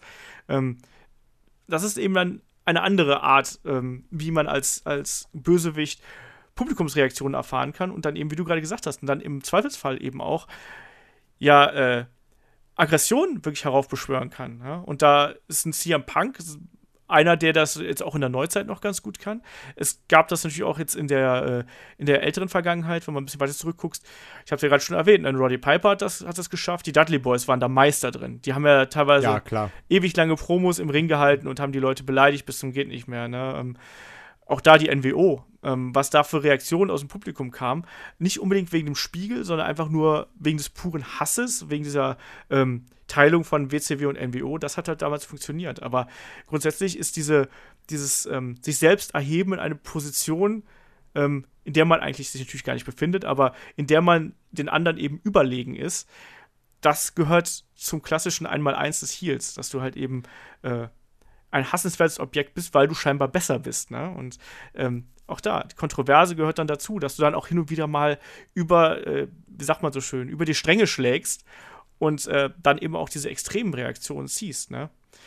Ich fand, wer auch noch schön als Grenzgänger war, obwohl ich, weiß gerade nicht genau, wo man den einordnen sollte, aber äh, Eddie Guerrero, weil das war ja auch einer, ähm, der hat halt auch immer, ähm, das ging so in Richtung, um es jetzt mal ganz blöd zu sagen, auch dieses Ultimate Opportunist, dieses, ich bieg mir die Regeln so, wie ich sie gerade brauche, hat dieses, das ist ja eigentlich eine, eine äh, böse Einstellung, dieses I lie, I cheat, I steal. Mhm. Die Leute fanden es aber genial, so, so wie er es halt dargestellt hat, ja. fanden es super. Aber man konnte Eddie auch so unglaublich gut hassen, finde ich. Also er war auf der einen Seite, der sah immer gleich aus, und du hast ihn angeguckt und gesagt, oh mein Gott, Eddie Guerrero, ich liebe dich, du siehst so toll aus, so, du bist einfach so liebenswert, du bist lustig, hast unglaublich viel Charisma, kannst super gut reden, ich würde dir stundenlang zuhören. Dann guckst du aber nach links, guckst wieder zu Eddie und sagst, Alter, Eddie Guerrero, ich hasse ihn so sehr, diese Sache mit Rey Mysterio, du hast niemanden so sehr gehasst wie, wie, wie Eddie oder sowas. Und das ist halt auch schön, dass du Wrestler hast, die sich nicht mehr wirklich viel verändern müssen, äh, auch gerade bei Edge, mhm. die dann, also du hast vom Prinzip her die gleiche Person, die ändert sich auch nicht wirklich viel vom Charakter her, finde ich, sondern es sind nur so zwei, drei Sachen, die sich vielleicht ändern und auf einmal ist der gefeierte Held der absolut gehasste Bösewicht. Ja, das stimmt absolut. Hast ja auch bei Shawn Michaels zum Beispiel gesehen, der auch, äh, da war es dann anders. Ja, ne? definitiv. Na, also der dann bei DX äh, plötzlich der ultimativ Böse war irgendwie, ne, und ähm, ja, auch da sehr über die Stränge geschlagen, aber trotzdem extrem äh, populär war. Ne? Also da gibt es auch. Obwohl er auch nicht viel verändert hat bei sich eigentlich. Nö, der hat ja da einfach nur sich selber rausgelassen, so, um es mal so zu sagen. Genau, er hat immer gedacht, okay, ich sehe halt mega gut aus, aber jetzt bin ich halt auch noch witzig. Ja. Also das, das ist es halt, ne? Also es gibt dieses sich erheben über das, äh, ja, über die anderen, über die Zuschauer und daraus entsteht sowas dann eben halt. Die einfachste Rolle übernehmen natürlich dann die Autoritäten. Wir haben jetzt. Ja, klar, das sowieso. Wir hatten jetzt die letzten Jahre die, die, Authority gehabt, das echt auch ein bisschen sehr langweilig war. Aber auch da geht es natürlich einfach darum, dass du. Ähm, niemand mag seinen Boss. ne? Mehr oder weniger. Ähm, und das haben, natürlich dann gerade so Charaktere wie Vince McMahon zu seiner Hochzeit oder auch in Eric Bischoff, haben das ja damals äh, bis zum Exzess ausgeführt. Also dieses Ausnutzen von Macht und diese, diesen Machtmissbrauch, der hat einfach dazu geführt, dass sie eben, ja, auch kontroverse äh, Figuren im Wrestling gewesen sind, aus der einfachen Begründung heraus, weil sie ja auch ähm, ja, wirkliche Autoritätspersonen innerhalb dieser Company waren. Dadurch eben auch mit einer Art Illusion gebrochen, innerhalb des Wrestlings gebrochen haben, ne? weil sie sowohl, Vince war sowohl Besitzer von WWF als auch On-Screen-Character, genauso wie es in Eric Bischoff war.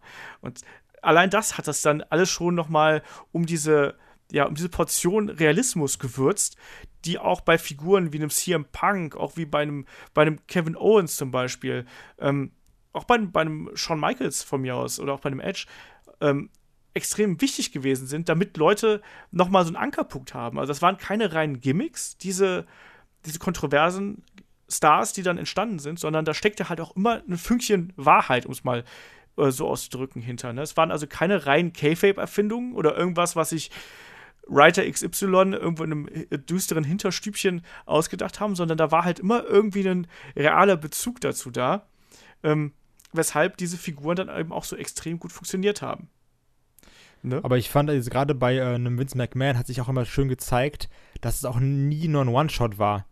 Also jetzt egal, ob jetzt irgendwie mit der Fehde mit The Rock oder ach, äh, mit der Fehde mit Stone Cold oder dann später die Allianz mit Stone Cold, die jetzt vielleicht mehrere nicht so geil finden, aber dann auch irgendwie die Allianz mit The Rock und sowas zum Beispiel und dann später aber auch noch die Fehde mit CM Punk.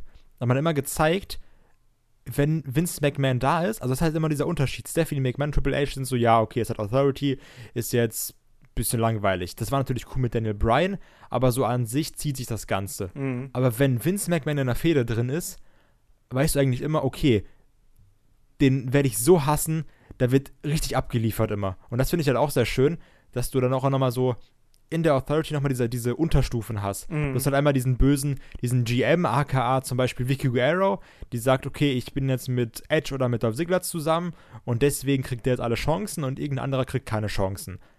Dann hast du aber auch noch einmal den, dass du sagst, okay, ich bin jetzt quasi Vince McMahon, ich bin der Chef von der kompletten WWE und ich will dich klein halten. Mhm.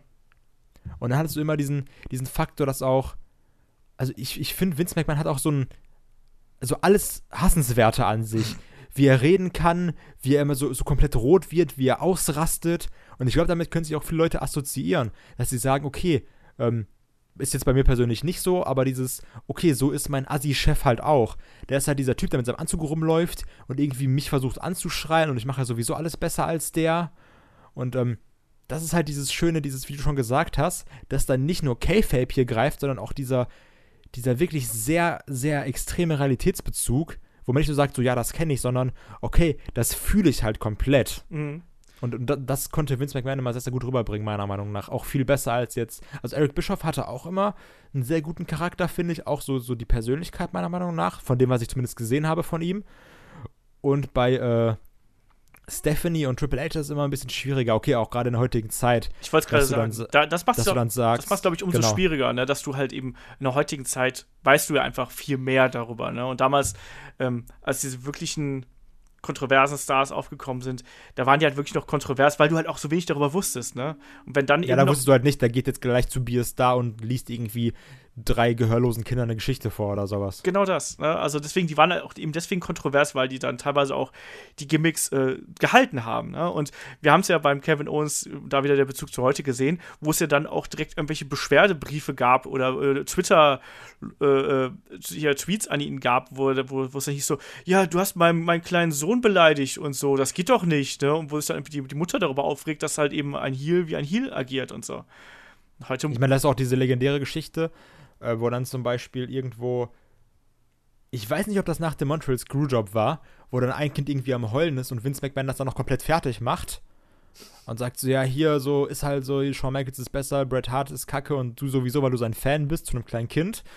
Ist, klar kannst du sagen, so, oh, wuh, ist aber schwierig, lass doch das Kind in Ruhe, aber es ist halt eigentlich perfektes Heelwork, ja. sind wir mal ehrlich. Und dann hast du heutzutage wo dann irgendwie Triple H zurückkommt und äh, Roman Reigns und Seth Rollins zusammenschlägt, damit dann Kevin Owens Champion wird, dann heult er so ein Vierjähriger und Triple H geht halt hin und nimmt das Kind in den Arm. Ja. Ist halt irgendwie, ähm, ich kann es verstehen unter diesen ganzen Gesichtspunkten mit äh, diesen Public Relations heutzutage und der ganzen Öffentlichkeitsarbeit, die die WWE heutzutage macht. Aber es ist halt auch immer dieser, dieser K-Fape-Bruch von dem ohnehin sehr, sehr, sehr wenigem K-Fape, was wir heutzutage noch haben. Mhm. Ja, absolut. Also, ähm, das gehört halt. Also, man muss halt leider sagen, dass das irgendwie heutzutage irgendwie so ein bisschen mit dazugehört, ne? Dass das. Äh, man muss halt als Wrestling-Fan irgendwie so ein bisschen den K-Fape-Schalter ein- und wieder ausschalten können. Ne? Das heißt, wenn du bei der Wrestling-Show selber bist, schaltest du ein. Sobald du über Social Media reingehst, musst du wieder ausschalten. Und wenn du dann noch die irgendwo bei einer Autogrammstunde siehst, dann kannst du es eh ganz vergessen, weil dann ist Kevin Owens der netteste Teddybär, den man sich vorstellen kann, so ungefähr. Ne? Ja, eben, ach, ach, das sowieso. Aber dadurch, finde ich, sind auch heutzutage, wenn es dann mal so weit kommt, sind Überraschungen noch viel, viel eindrucksvoller. Ja, das stimmt. Also, weil gerade wenn du heutzutage, wo du irgendwie so viel weißt und dann, du kennst ja quasi alle Verträge und weißt, okay, der verdient so und so viel, der verdient 30 Pfennig weniger und sein Vertrag läuft irgendwie am 17. um 12.13 Uhr aus. Und wenn dann heutzutage noch so eine Story kommt, die dich komplett mitnimmt, auch immer dieses schöne, äh, das habe ich ganz häufig im Match, ist der gerade wirklich verletzt oder nicht? Ja, ja, genau. Oder hat, hat er das gerade wirklich? Tut ihm gerade wirklich was weh? Und äh, das finde ich halt immer noch schön, dass du trotzdem, gerade jetzt, ich ziehe uns beiden jetzt so zu den Leuten, die wirklich sehr, sehr viel auch dann lesen und gucken, was ist jetzt behind the scenes los, ob das gut ist oder nicht, sei mal dahingestellt. Aber wenn man dann nochmal irgendwie überrascht wird, das ist halt dann auch der Moment, dass du sagst, okay, WWE, Chapeau, ihr habt es trotzdem mal wieder geschafft. Das stimmt. Ähm, bei der Charakterdarstellung muss man auch sagen, dass WWE ja inzwischen sich so ein bisschen gewandelt hat. Also äh, da hat sich ja gerade in den letzten Jahren, ähm, hat man da ja so ein paar Geschichten gehabt, also ein paar Wrestler gehabt, wo sich die Gimmicks eigentlich so ein bisschen verselbstständigt haben. Und das sind John Cena und Roman Reigns. Die würde ich jetzt einfach mal so als die derzeit Anführungsstrichen kontroversesten Stars ähm, ausrufen. John Cena auf der einen Seite ist einer der größten Stars, die WWE wahrscheinlich die letzten 50 Jahre gehabt hat, wenn nicht sogar der größte Star äh, neben Steve Austin vielleicht noch. Ähm, bei dem gab es auch eine Phase, wo er halt eben sehr merkwürdige Publikumsreaktionen gezogen hat. Und bei Roman Reigns ist das eben noch heute so, dass er eigentlich das Face of the Company sein soll, dann aber trotzdem ausgebuht wird bis zum geht nicht mehr. Ne? Jetzt meine Frage ist an dich, würdest du die beiden als, als kontroverse Stars bezeichnen? So wie das früher war? Oder äh, würdest du sie, würdest du dir wegen den Leuten Tickets kaufen, wenn du ein normaler Fan wärst? Also ich sag so, wie es ist. Ich würde auf jeden Fall auch mal gerne Roman Reigns ausbuhen. Also ich glaube, das muss man mal gemacht haben als Wrestling-Fan. Einfach nur, um mal dabei zu sein. Und ähm, ich finde, John Cena hat sich jetzt aber noch mal gewandelt im Laufe der Zeit. John Cena ist zu lange dabei, weil John Cena ist inzwischen diese Abneigung, die er gerade so 2007 bis 2010 gegen sich hatte, die hat sich inzwischen gewandelt in Respekt, weil er sich ja dann doch gebessert hat. Gerade genau, weil du du hast halt gemerkt, wie sehr an sich gearbeitet hat. Und du hast jetzt diese Chance, die auch nie weggehen werden. Dieses John Cena Sucks ist jetzt halt einfach drin. Das wird jetzt auch einfach mitgesungen, egal ob John Cena suckt oder nicht. Das gleiche wie bei Kurt Angle zum Beispiel. Ja. John Cena hat aber auch immer. Also du kannst halt sagen, was du willst. Das, das sehe ich bei Roman nicht so. Aber gut, er ist halt auch noch viel, viel jünger als ein John Cena. Aber immer wenn John Cena am Mic kommt, das ist so krass, wie du das merkst. Er kommt halt in den Ring und alle, egal ob schon damals oder heute, der wird ausgebucht und alle chanten Let's go Cena, Cena sucks. Und er kann halt die Crowd komplett an die Hand nehmen und dann geht er mit denen mal eine Runde, dann dreht er die viermal im Kreis. Die Crowd weiß gar nicht mehr, was sie chanten sollen. Alle hören komplett aufmerksam zu, weil er auch so gut erzählen kann dabei. Und ich finde halt durch sein Mic-Work und jetzt gerade durch die letzten Jahre, ich meine, was er doch für Matches abgeliefert hat, die mit AJ Styles, die US Open Challenge, die ganzen neuen Moves, also dieses weniges ist so veraltet wie diese Five Moves of Doom-Kritik. und ich finde, da hat Cena einfach so viel Talent, dass es, ähm, also dass, dass die Zeit, wo man sagt, okay, John Cena ist der langweilige Typ, der jetzt die WWE darstellt, bei ihm definitiv vorbei ist. Bei Roman Reigns noch nicht so. Ja. Siehst du das ähnlich?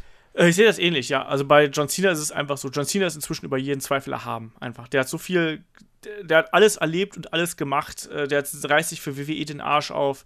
Ähm, die Geschichten mit seinen Verletzungen, wo er dann immer wieder früher zurückgekommen ist. Ähm, das ist einfach was, was den Fans extremen Respekt abgenötigt hat, auch wenn man das halt eben früher nie gedacht hat. Ich war früher auch in der Phase, wo ich gesagt habe, so, boah, ey, jetzt geht's, jetzt reicht's mir, ne? Und ähm, da hätte ich ehrlich gesagt, auch zu der Phase hätte ich auch kein, äh, also außer bei ECW One Night Stand damals, da hätte ich auf jeden Fall ein Ticket gekauft, aber ich hätte damals kein Ticket gekauft, um John Cena auszubuhen, sondern ich fand John Cena einfach damals nervig und fand, das war auch für mich ein Grund, weshalb ich so ein bisschen WWE den Rücken gekehrt habe. Also nicht schlimm, aber halt schon so, dass ich gedacht habe, so jetzt ist ein bisschen zu viel des Guten. Ne? Ähm, das hat sich aber inzwischen geändert, weil John Cena einfach auch in den letzten Jahren, egal ob es jetzt die Fäden mit, mit Punk, Brian, die Open Challenge ähm, gewesen ist, da gab es halt schon genug, was man an Cena mögen muss. Und wie du gesagt hast, Cena ist jemand, der kann im Ring auch inzwischen eine Geschichte erzählen, der kann eine Geschichte am Mic erzählen. Ähm, der ist da inzwischen raus, deswegen würde ich ihn da auch nicht mehr in diese Kategorie der kontroversen Stars, beziehungsweise Stars, ähm, die man liebt zu hassen, äh, reinpacken, weil inzwischen muss man einfach John Cena man, man, kann ihn lieben, man kann ihn hassen, aber muss ihn halt vor allem respektieren. So blöd das halt eben ist äh, und so blöd sich das anhört. Aber der ist halt einfach ähm, da einfach drüber. Bei Roman Reigns ist das anders. Ähm, der hat halt eben diesen Punkt noch nicht erreicht, dass man eben diesen unbändigen Respekt für ihn hat. Er hat einfach die, vielleicht diese Geschichten noch nicht erlebt, die John Cena erlebt hat, sei es jetzt die Verletzung. Ich, man wünscht ja eigentlich keine Verletzung, aber ich glaube vielleicht, dass es Roman Reigns Standing. Aber der war ja schon lange verletzt, Roman Reigns einmal, weißt du nicht mehr? Nee. Ähm, wo der dann immer diese, daher ist auch dieses ganz, ganz dumme Internetbild, wo der auf Ach, dem ja, stimmt, ja, ist ja, mit seiner ja. Jeansjacke, wo der dann die, die Faust lädt und sein, sein, seinen Mund so ganz komisch macht. Ja, ja, ich, Aber das, das war ja noch zu der Roman Reigns ist ein wirkliches Face-Zeit. ja, ich weiß, was du meinst. Aber ich meinte es halt jetzt, also jetzt aktuell. Weißt du, er braucht halt vielleicht einfach so ein paar natürlich gewachsene Geschichten. Also egal, ob es jetzt, jetzt die Verletzungen sind oder sonst irgendwas. Diese, ähm, dass er ein guter Vater ist, ist schön und so, aber das ist den Leuten inzwischen relativ egal. Ich finde, dass WWE ich weiß gar nicht genau, wie dieser Hass gegen Roman Reigns aufgekommen ist, aber ich glaube, WWE hat sich diese Kontroverse selbst geschaffen und diese Kontroverse ist nicht gut für WWE zwangsläufig. Äh, Da war auch viel die, der Daniel Bryan-Hype dran schuld, ne? das kommt damit Also dazu, natürlich. muss man, muss man auch sagen. Klar, aber äh, das einen Freund ist des anderen Leid und so, ne? Also, ähm, ich glaube, dass WWE da halt eben sich eine Kontroverse geschaffen hat, von der sie jetzt denkt, dass sie halt eben viel Geld einbringen würde. Ähm, aber ob das dann langfristig auch so der Fall ist, ist halt die andere Frage. Ich weiß nicht, ob man mit Roman Reigns sich irgendwann einfach an diesen Punkt angelangt, dass man mit ihm nicht mehr viel machen kann, weißt du? Ich finde, alle anderen Stars, die wir jetzt angesprochen haben, die konntest du halt immer noch drehen und wenden. Bei Roman Reigns ist halt irgendwann so eine Kunstfigur entstanden durch die Reaktionen der Zuschauer. Der ist eigentlich nicht mehr kontrovers, sondern er ist halt Roman Reigns. So, da gibt's halt dann Also halt so wie halt John Cena John Cena war, ne? Also ich finde, der Vorteil bei Cena ist aber auch, dass er jetzt quasi, ähm, also man könnte sagen, er hat jetzt ja quasi seine Karriere hinter sich.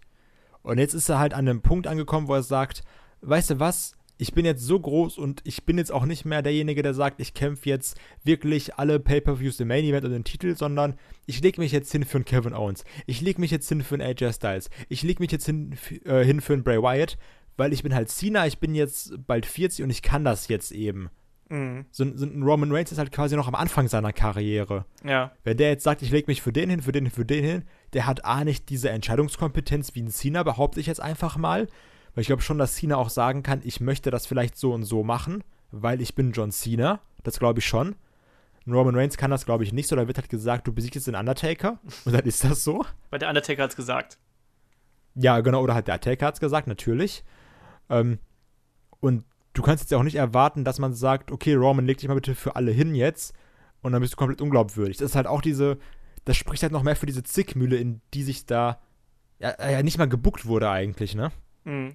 Ja, ähm, ich habe hier, falls du es auf dem Handout ja gelesen hast, ich habe eine Gretchenfrage hier gestellt. Ich finde es auch schön, dass du diesmal wirklich Gretchenfrage geschrieben hast. Ich habe das markiert, irgendwie rot und viermal größer gemacht, um es anzusprechen. Das ist schön, dass du wirklich Gretchenfrage geschrieben hast. Und zwar ähm, erschaffen Wrestling-Ligen mit kontroversen Stars ein eigenes Spektakel, das Zuschauer zum Kaufen von Tickets bewegt. Und da ist das alles Kalkül, also sprich, ist, sind die Wrestling-Ligen in der Lage, wirklich ganz bewusst bestimmte Stars aufzubauen und die Zuschauer so zu manipulieren, dass die eben Charaktere so sehr hassen, dass sie eben allein deswegen Tickets kaufen. Kann WWE das heutzutage noch? Fragen wir es mal so. Wie siehst du das? Ich frage mich, ob das irgendeine Wrestling-Liga überhaupt jemals konnte. Also Okay. jetzt, äh, und nicht, kriti nicht kritisch, sondern jetzt, also all die Leute, die wir gesagt haben, ne? Wir sollten auch gleich nochmal ganz kurz auf Paul Heyman und The Miz eingehen. Ja, Dürfen stimmt. wir definitiv nicht vergessen. Ähm, aber nimm jetzt mal einen Paul Heyman, nimm jetzt mal einen The Miz, nimm mal einen, um jetzt bei den krassen Leuten zu bleiben, nimm mal einen Roddy Piper, nimm einen Edge, nimm einen CM Punk ähm, oder sonst was. Das sind alles Leute, die nicht zwingend durch das Booking überzeugt haben, sondern eher durch ihre Art. Durch Mhm. die gewisse Freiheit, die sie bekommen haben, sich genommen haben, oder die Freiheit, wie sie sich selber dargestellt haben. Also, weil ich, also bei all diesen Leuten merkst du, dass es nicht mal zwingend, wie hat WWE die jetzt positioniert, oder wie hat WWF die positioniert, oder wie hat WCW die positioniert, sondern was haben die aus dieser gegebenen Rolle gemacht? Also Mhm. du hättest jetzt auch, du hättest jetzt auch irgendwie, äh, weiß ich nicht, wen in die Rolle der NWO drücken können. Das hätte aber nicht so connected wie Hulk Hogan, Scott Hall, Kevin Nash. Du hättest jetzt auch keine Ahnung wen, du hättest jetzt irgendwie Charlie Haas oder Rennie Dupree in die X stecken können, hätte aber nicht so connected wie ein Shawn Michaels und Triple H. Mhm. Das liegt halt auch immer sehr stark an äh, den Fanreaktionen und dann auch, was die Wrestler daraus machen, finde ich. Also ich glaube, es ist quasi unmöglich, einen kontroversen Star wirklich darzustellen, dass du sagst, okay, ich möchte jetzt so einen haben.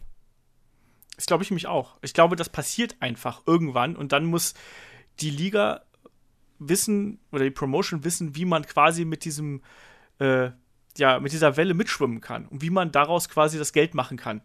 Ja, also, wir haben gerade The Miz ganz kurz angesprochen, bevor wir das hier irgendwie unter den Tisch fallen lassen. The Miz zum Beispiel ist für mich im letzten Jahr der Moment gewesen, wo er, ähm, ja, dieser Talky Smack-Moment, wo er mit Daniel Bryan aneinander geraten ist und das war der Punkt, wo The Mist den, nächste, den nächsten Schritt gegangen ist. Irgendwie. Und man hat diesen Charakter halt eben aufrechterhalten und hat auch da wieder Realität mit dem K-Fape-Charakter gemischt zu einem ganz eigenständigen, zu einer ganz eigenständigen Figur. Und die hat eben funktioniert. Und die wird auch abgekauft. Und seitdem ist The Miz absolut jemand, wegen dem ich nicht nur ein Ticket kaufen würde, sondern wegen dem würde ich auch den Fernseher einschalten. Weil, der, weil du bei dem nie genau weißt, was passiert. Paul Heyman ist genau dasselbe.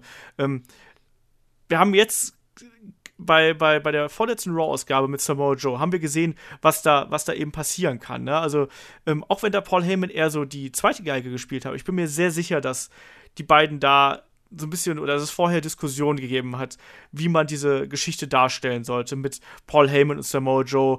Auch dass Samoa Joe dann Paul Heyman erklärt, wie, wie ihm schwindelig wird und was passiert, wenn er in Kinderklatsch landet und so. Wie unglaublich gut war das bitte? Also, das war, das war eines der besten Segmente in den letzten Wochen oder Monaten von Raw, meiner Meinung nach. Ja, aber ich glaube halt auch, dass die da vorher so ein bisschen gemauschelt haben, was, wie kann man das machen, weißt? Die hatten wahrscheinlich die Vorgabe so, das ist jetzt reine Spekulation, die hatten wahrscheinlich die Vorlage so, komm, äh, ihr, ähm, ja, Samoa Joe muss jetzt Paul Heyman in irgendeiner Form attackieren, wie wollt ihr das aufbauen? Und dann haben die beiden da vielleicht mal so ein bisschen rumgesponnen. So stelle ich mir das zumindest in meiner äh, Wrestling-Fan-Fantasie so ein bisschen vor. Ne? Aber auch bei Paul Heyman ist halt immer der Faktor, du weißt nie genau, was er sagt, wie er reagiert. Ne? Und äh, das, das macht ihn halt eben interessant. Und zugleich ist Paul Heyman halt auch immer ein Spektakel, weil, sind wir ehrlich, Paul Heyman ist Paul Heyman. Ne? Der kann dir auch, der kann dir 15 Minuten aus dem Telefonbuch vorlesen. Ne? Der ist immer interessant und der ist immer kontrovers und der ist immer irgendeine Anspielung dabei, die du nur hören musst und die du nur verstehen musst. Auch dass Paul Heyman, ich würde wahrscheinlich für, wenn, wenn Paul Heyman sich irgendwo hinsetzen würde und wird irgendwas vorlesen, ich würde mich da hinsetzen und würde Geld dafür bezahlen, dass ich da Platz definitiv. bleiben darf. Definitiv. Ähm, das, ich finde auch bei Paul Heyman, das wirkt immer so, als wäre er einer der Leute, der quasi das Unkalkulierbare kalkulieren kann. Ja, Also, das ist ein guter Punkt, ja. also ich glaube irgendwie, da, da müsste erst einmal so, so ein Teil der Arena wegbrechen und Godzilla müsste reinkommen, damit Paul Heyman sagt so, okay, gut, damit habe ich jetzt vielleicht nicht so wirklich gerechnet. Ja. Aber, also, der, der Mann hat quasi auf alles eine Antwort. Der ist schlagfertig wie sonst was. Die, die, die Crowd muss nur drei Sekunden irgendwas chanten und dann kann der, glaube ich, in seinem gesamten Kopf eine Promo umschreiben. Außer wenn die Crowd Goldberg Goldberg ruft, war das nochmal Genau. bei der einen Promo, wo er die Ja. abbrechen musste, ne? Und ich glaube, das war aber, also ich finde, da hat man aber auch gemerkt, äh, das, war, das war nicht von Paul Heyman geplant. Das, also ich finde, das hat man gemerkt. Ja, ja, klar. dass, dass, äh, dass man gesagt hat, okay, ihr geht jetzt, in, ihr geht jetzt dahin und sagt, Lesnar ist der He äh, Lesnar ist der Heel und Goldberg ist das Face. Weil ähm, ein Paul Heyman ist halt so ein Mastermind, um diesen, um diesen Begriff mal zu bringen. Ähm, also ich, ich glaube, den überrascht so schnell eigentlich nichts. Und das merkst du auch wieder, wenn du irgendwelche Promos hörst und auch wie er sich selber darstellt, dieses, also dieses, dieses, äh, dieses Schleimige, aber auch, okay, ich bin ja nur der, der Advokat, also ich, ich, ich überbringe ja quasi nur die Nachrichten, Mhm.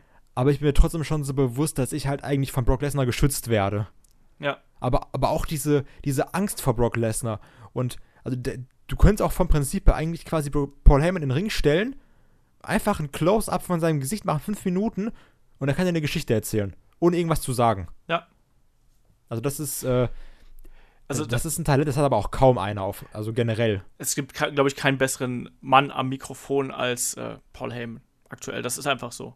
Ähm, aber es liegt halt auch daran, dass der eben auch so viel Erfahrung mitbringt, gerade mit der Interaktion im Publikum. Also diese kontroversen Stars entstehen ja auch einfach aus der Interaktion mit dem Publikum heraus. Ne? Und aus den, wir haben es gerade angesprochen, diese Grenzgängern auch. Ne? Also sprich, dass man da auch versucht, das Publikum so weit irgendwie in den Bann zu ziehen und so weit auch zu reizen, dass halt auch irgendwelche Reaktionen aus denen herauskommen, ne?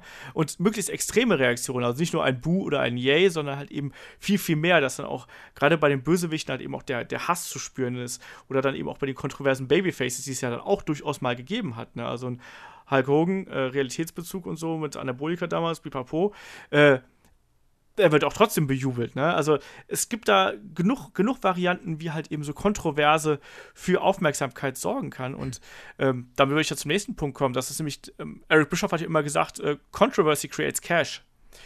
Glaubst du, das ist wirklich so? Gerade im Bezug auf das heutige Produkt. Ich habe die nächste Frage ist, ob ein, ein kontroverser Charakter wie ein Roman Reigns nicht vielleicht auch langfristig zum Problem für die Company werden kann. Also Das wollte ich nämlich äh, gerade sagen. Also ich glaube, das stimmt bis zu einem gewissen Punkt. Also ja, du kannst auf jeden Fall, wenn du einen kontroversen Star hast, das erstmal ordentlich sehr, sehr lange melken. Weil, sind wir mal ehrlich, ähm, egal wie sehr du einen Wrestler liebst, Hass ist immer größer. das Also stimmt. der Hass ist halt immer die größere Kraft. Egal, ob es, ob es um Wrestling geht oder um sonst was. Oh, du machst Also jetzt Hass aber meine halt immer- Illusion kaputt, hallo? Liebe gewinnt doch alles und so. Liebe größer alles. Ja, Ausgenommen Hass. ja, das ist, Nein. Ähm, und du hast halt wirklich so einen gewissen Punkt, dass Leute sagen, okay, ich, also wie, wie gesagt, dieses, das Roman Reigns ausbuhen ist ja auch ein Trend geworden heutzutage einfach. Also viele Leute buhen auch einfach Roman Reigns aus, um den auszubuhen. Ja, bin ich mir auch ganz, bin ich mir auch sicher. um ein Statement gegen das WWE-Booking zu äh, setzen oder sowas in der Genau. Richtung. Ja, Um halt zu sagen, das, was ihr gerade hier gemacht, ach, das, was ihr hier, ihr, das, was ihr hier gerade macht, gefällt mir nicht. Ist halt so wie in anderer Weise dieser CM Punk-Chant. Ja, Ist ja auch so. Dieses, das, das hat ja nichts mit CM Punk zu tun, sondern es ist halt einfach heutzutage ein Universalbegriff für, das da gerade gefällt mir nicht. Das ist blöd gemacht. genau. Und, ähm, also dieses Kontroverse ist auch, ja, also wie gesagt, ich glaube, man kann mit einem Roman Reigns sehr viel Geld machen. Man hat mit einem Cena sehr viel Geld gemacht. Und man kann halt auch mit, ähm, du kannst ja auch mal so ganz krasse Kontroversen nehmen, irgendwie, dass dann, also so, so quasi verbotene Sachen schon fast gemacht werden. Äh, die, die erste dumme Sache, die mir gerade einfällt, war irgendwie, dass dann, dass dann Wrestler ähm, so, so persönlich werden, wo es halt nicht sein muss. Zum Beispiel diese Page-Charlotte-Fehde. Einfach nur für diesen, oh mein Gott, hat die das gerade wirklich gesagt, Moment. Mhm. Also hast du ja auch viele Kontroversen heutzutage in der WWE einfach nur äh, de- des kontroversen Willens. Ja. Und die nicht, Also- äh, nicht natürlich entstehen quasi, sondern wo du einfach merkst, okay, da wollen sie jetzt unbedingt einen Realitätsbezug zum Beispiel herstellen oder das soll jetzt ein geplanter Shoot sein, so in etwa.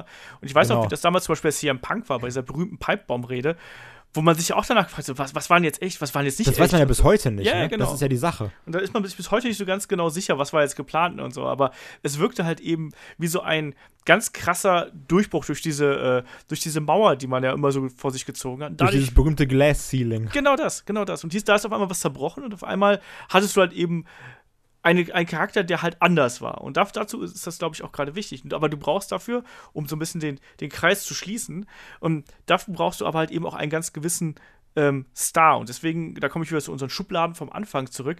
Ähm, deswegen gibt es auch, glaube ich, gar nicht so eine Schublade, sondern ich glaube, ein wirklicher Superstar, dem, weswegen, den man hasst und gleichzeitig irgendwie liebt, der muss ganz viele Facetten mitbringen und der muss viele Komponenten mitbringen, dass du ihn mögen musst. Ich glaube, das Wichtigste ist zum einen, dass er halt eben, ne, der muss ein unfassbares Charisma haben, damit er dich in seinen Bann zieht. Dann braucht er aber auch eben die entsprechenden Fähigkeiten im Ring, um das, was er halt da eben darstellt, dass er das auch eben irgendwie untermauern kann im Ring, weil du willst keinen haben, der eine große Klappe hat und dann aber am Ende immer nur eins aufs Maul kriegt.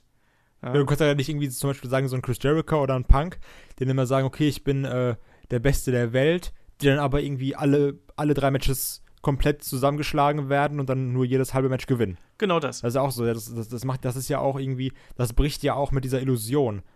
Eben. Und deswegen kollabiert auch jede Gruppierung damit, wenn sie halt eben zu oft zu schwach dargestellt worden ist. Wie wir es zum Beispiel aktuell bei Sanity sehen. Oder der Wyatt Family. Oder der Wyatt Family, ganz genau.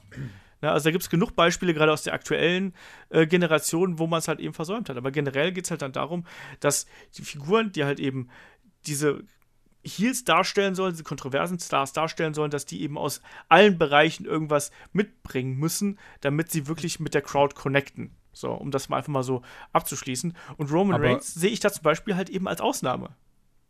Also, Ja, wisst- wisst- weil, definitiv. weil, weil Roman Reigns halt zum Beispiel gerade am Mikrofon nicht so stark ist, weil er auch immer noch, weil er zu stark polarisiert, finde ich. Ähm, also polarisiert auch im Sinne von, dass er halt so ambivalente Reaktionen zieht, dass er, ähm, ja, dass man da halt irgendwie nicht so 100% den Bezug zu bekommt.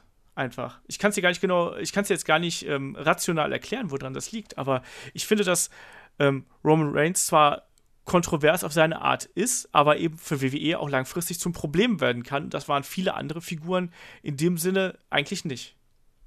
Aber auch nochmal zu diesem, also halt zu diesem Controversy creates Cash. Ähm, ich glaube, das ist halt wirklich immer so, dass das Cash oder dass es halt Geld generiert, wenn du jemanden hast, der zum kontroversen Star geworden ist, weil er eben einen großen Charakter hat. Also halt wie ein Edge, ein Roddy Piper, ein Shawn Michaels, ein CM Punk, bla bla bla. Absolut. ähm, wenn du versuchst, einen kontroversen Star zu kreieren, wenn du sagst, ich meine, du kannst ja auch einen kontroversen Star kreieren in Richtung Face, ne? Also ich finde so, das geht so in Richtung von, von Roman Reigns, diesen, dieses, dieses Überface, also halt dieses, dieses Top-Babyface quasi. Das ist ja halt auch kontrovers, weil du dann sagst, also da wird ja auch viel drüber geredet. Mhm. Es gibt ja nicht immer nur die, die Stars, wo du sagst, das ist jetzt der Heel, darüber reden wir jetzt viel, sondern es gibt ja auch immer dieses typische Babyface. Und wenn dann WWE versucht, egal in welche Richtung, eine von beiden Sachen zwanghaft zu machen, Mhm. dann Zu merkst du immer, das ist schwierig. Ja. Ähm, bestes Beispiel dafür war ja auch ganz damals Drew McIntyre. Wo dann, Ja. irgendwie, wo dann Vince McMahon rauskam und gesagt hat, okay, der Junge hier, das ist die Zukunft, der wird als nächster irgend, der wird der nächste Star. Oder Lex Luger zum Beispiel, wo du versucht hast, Leute unglaublich gut darzustellen, aber dann sind irgendwie Leute überdrüssig geworden und haben gemerkt, okay, ich möchte meine Ents- Entscheidung selber treffen Mhm. wenn ich jemanden habe, der für mich der Größte auf der Welt ist oder den ich, den ich hasse, mehr hasse als, als alles andere, dann ist das meine Entscheidung. Und das lasse ich mir halt nicht vorgeben. Klar, die, die WWE kann das lenken und sagen, hier, guck mal, äh, wie findest du den denn? Aber nicht, guck mal da, den hast du jetzt am meisten. Oder guck mal da, den magst du jetzt am meisten. Ja. Deswegen kannst du da halt sehr schnell überdrüssig werden. Und das ist auch, glaube ich, also Roman Reigns ist auch so ein Charakter, den gab es, glaube ich, fast so noch nie. Also der einzige Vergleich, der da wirklich trifft, ist halt dieser John Cena-Vergleich. Mhm. Aber der jetzt auch überdrüssig geworden ist in den letzten Jahren. Der ist einfach obsolet geworden über die Jahre. Ne? Aber ich glaube, was du gerade gesagt hast, das, äh, das schließt unser Thema ganz gut ab. Ich glaube, Kontroverse kannst du nur sehr schwer bewusst erschaffen, zumindest äh, dann, wenn sie länger halten soll. Ich glaube, du kannst eine Kontroverse kurzzeitig kreieren, aber danach musst du halt eben eher auf dieser Welle schwimmen und du musst versuchen, ähm, da mitzugehen, kannst sie aber dann eigentlich nicht mehr, nicht mehr wirklich steuern. Sondern ich finde, dass irgendwann verliert sich das halt und wenn du dann versuchst, diese Kontroverse wieder in irgendwie die, die Bahnen zu ziehen, dann zerstörst du vielleicht das, was du am Anfang erschaffen hast. Klingt das Und logisch? Ja, definitiv, klar. Oder, also ich finde, das passt auch dazu rein, dass du bei ganz vielen Stars, die dabei so erfolgreich waren, auch immer einen gewissen Realitätsbezug hattest. Ja. Ähm, bei Edge hattest du die Sache mit Matt Hardy. Ich meine, da fing es ja quasi an. Dass dann Edge, äh, wo du gemerkt hast, okay, das wird unser nächster Main-Eventer. Also so der, unser nächster Top-Main-Eventer mit der Fehde mit John Cena und alles. Äh, da hattest du diese Sache. Bei CM Punk hattest du das mit der Pipe-Bomb. Und ähm, da, ich glaube, das ist eins der bekanntesten Beispiele der Welt, ist dann auch die Sache ähm, mit Shawn Michaels und dem Montreal Screwjob. Ja. Also ich, also ich glaube, Michaels wäre nicht da, wo er jetzt wäre, ohne, ohne diese Nacht. Nee, das auf jeden Fall nicht. Also Michaels brauchte halt diesen Kick nochmal, um seinem Charakter auch nochmal so eine gewisse Kantigkeit zu geben irgendwie und um dann auch nochmal ihn halt eben als Heat-Charakter zu unterstreichen, auch wenn er dann ja nicht mehr so ewig lange dabei war, aber trotzdem, klar, das ist ein legendärer Moment gewesen und äh, da war eben die Kontroverse für ihn absolut wichtig und also das hat auf jeden Fall auch nochmal seine, seinen Champion-Run eigentlich auch nochmal so untermauert, obwohl das halt eben eigentlich so ein unglücklicher Titelgewinn war, in unglücklichen Anführungsstrichen, vor allem für Bret Hart natürlich, aber für Shawn Michaels war das, war das extrem wichtig, weil er dadurch eben nochmal eine Stufe höher ge gesprungen ist. Ne? Und äh, nochmal ganz kurz, ähm, jetzt, jetzt haben wir auf die Faces eingegangen, aber auch bei, bei äh, ach, auf die Heels. Aber bei Faces ging es auch in die gleiche Richtung, weil die, diese Daniel Bryan-Fehde mit Triple H oder generell die Daniel Bryan Authority-Fehde hatte ja auch diesen Realitätsbezug, wo dann immer gesagt wird, okay, Daniel Bryan, du bist aus den Indies, du bist zu klein, Mhm. du bist nicht muskulös genug. Und man wusste ja, okay, es stimmt halt irgendwo. Mhm. Und deswegen war man auch noch, man hat gesagt, okay, ich bin jetzt noch viel, viel mehr für Daniel Bryan und jetzt hasse ich auch die Authority noch mehr. Also es hat halt in beide Richtungen auch nochmal perfekt gepasst, meiner Meinung nach. Das war halt auch immer dieses, also die, die, dieser, dieser Funken Realität oder dieser Funken K-Fape, ähm, also wenn du jetzt irgendwie nicht zwingend Realität hast, oder halt dieser Funken K-Fape dann noch, der gibt den ganzen nochmal diesen Kick, dass du dann emotional nochmal ganz anders drin bist, als jetzt in einer Story, wo es irgendwie darum geht, dass Booker T irgendwie eine Werbung für japanisches Shampoo gemacht hat. das ist richtig. Ja, aber wie gesagt, da, da spielen halt viele Faktoren, spielt eben beim Erschaffen von äh, ja, Heel-Charakteren und äh, gerade diesen Wrestlern, die man hasst zu lieben, äh, da mit rein. Ähm, und, und es ist halt eben so, dass vor allem das Publikum da, das Publikum entscheidet am Ende, am Ende wer das halt sein wird. Ne? Also die Wrestler können das natürlich ein bisschen manipulieren, aber im Endeffekt ist es aber das Publikum, was dann ähm, entscheidet, ob es annimmt oder nicht. Ich meine, wie oft haben Wrestler schon im Publikum gestanden und haben das, äh, äh, haben das, haben Wrestler schon im Ring gestanden, haben das Publikum beleidigt, so rum. Ne? Also das gab schon so oft, aber es gibt dann immer wieder so ein paar, die dann herausstechen, wo man dann sagt so, ja, das funktioniert. Ähm, der hat irgendwas Besonderes und ähm, aktuelles Beispiel, was ich jetzt hier mal so aus Deutschland noch rausgepickt habe, war ein Axel Dieter Junior. Also Axel Dieter Junior, wo du eigentlich gedacht hast, so, ja, okay, komm, hier, das ist langweilig. Und irgendwann hast du halt gemerkt, dass das Publikum sich dreht und diese Drehung ist dann halt sowohl WXW als auch Axel Dieter Junior mitgegangen. Und ab da hat es dann auf einmal eine Figur gehabt, die ähnlich wie ein John Cena oder wie ein Roman Reigns funktioniert hat. Ne? Also die Leute, obwohl er gut war, ausgebuht haben und dann musste man nur noch mitgehen. Auf einmal hast du dann äh, jemanden gehabt, den man auf die nächste Ebene gehoben hat. Und das macht, finde ich, kontroverse Stars und äh, macht es halt eben dann aus eigentlich. Und damit würde ich sagen, können wir, glaube ich, auch die, die lustige Runde hier abschließen, weil ich glaube, wir haben, glaube ich, ganz gut erklärt, dass Kontroverse entsteht halt aus vielen Faktoren und gerade auch Wrestler, ähm, die man hasst zu lieben, entstehen aus ja, once, one in a million, würde ich jetzt einfach mal sagen. Ich glaube, es gibt nicht so viele äh, Stars dieser Größenordnung, wo man sagen würde, ja, dafür würde ich das tun und die liebe ich wirklich zu hassen. Das ist, glaube ich, Also- eine seltene, eine seltene Gattung. Nochmal ganz kurz, also für mich aber das, aller, das alleraktuellste Beispiel ist zum Beispiel die Sache, äh, als Seth Rollins zurückkam, wir alle gesagt haben, okay, Face, war natürlich kein Face, war Heal, ich meine, warum auch nicht. Und dann gesagt, also dieses komplett dumme, sinnlose gesagt wurde, ja, ihr habt mich ja eh nie vermisst und sowas, ihr cheatet jetzt ja nur, weil, keine Ahnung, uns fällt kein Grund ein. Das war auch so, wo wir alle gesagt haben, ah, meh, war nicht so geil.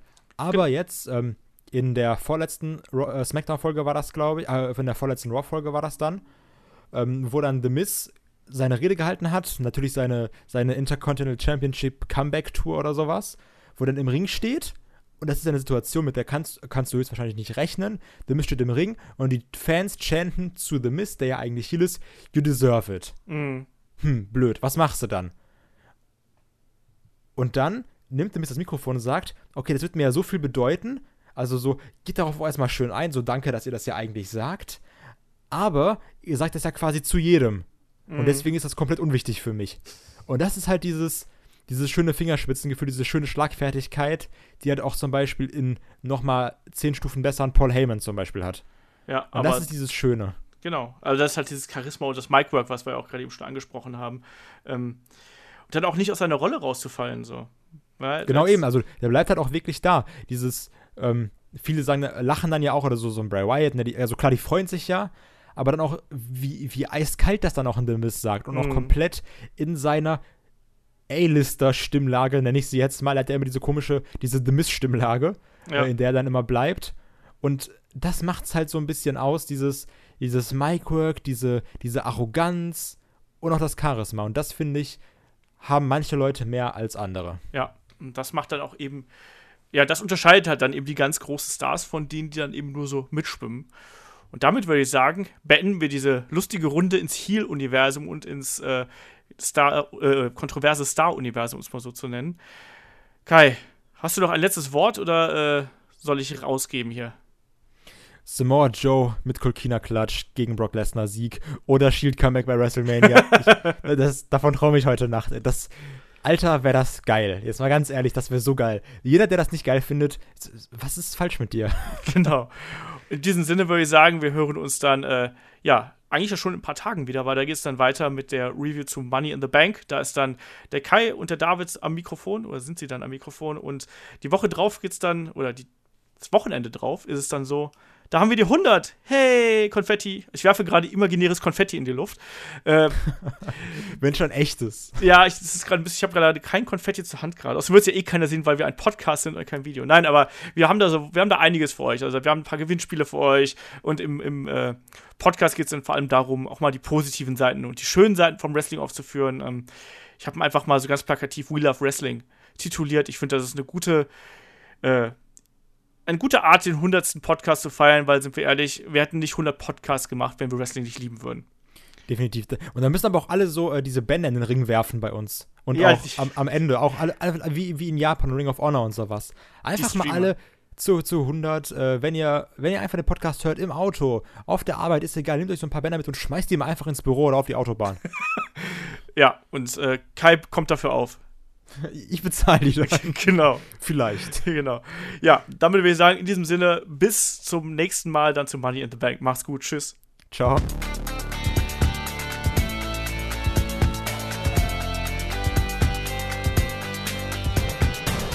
Headlock, der Pro Wrestling Podcast.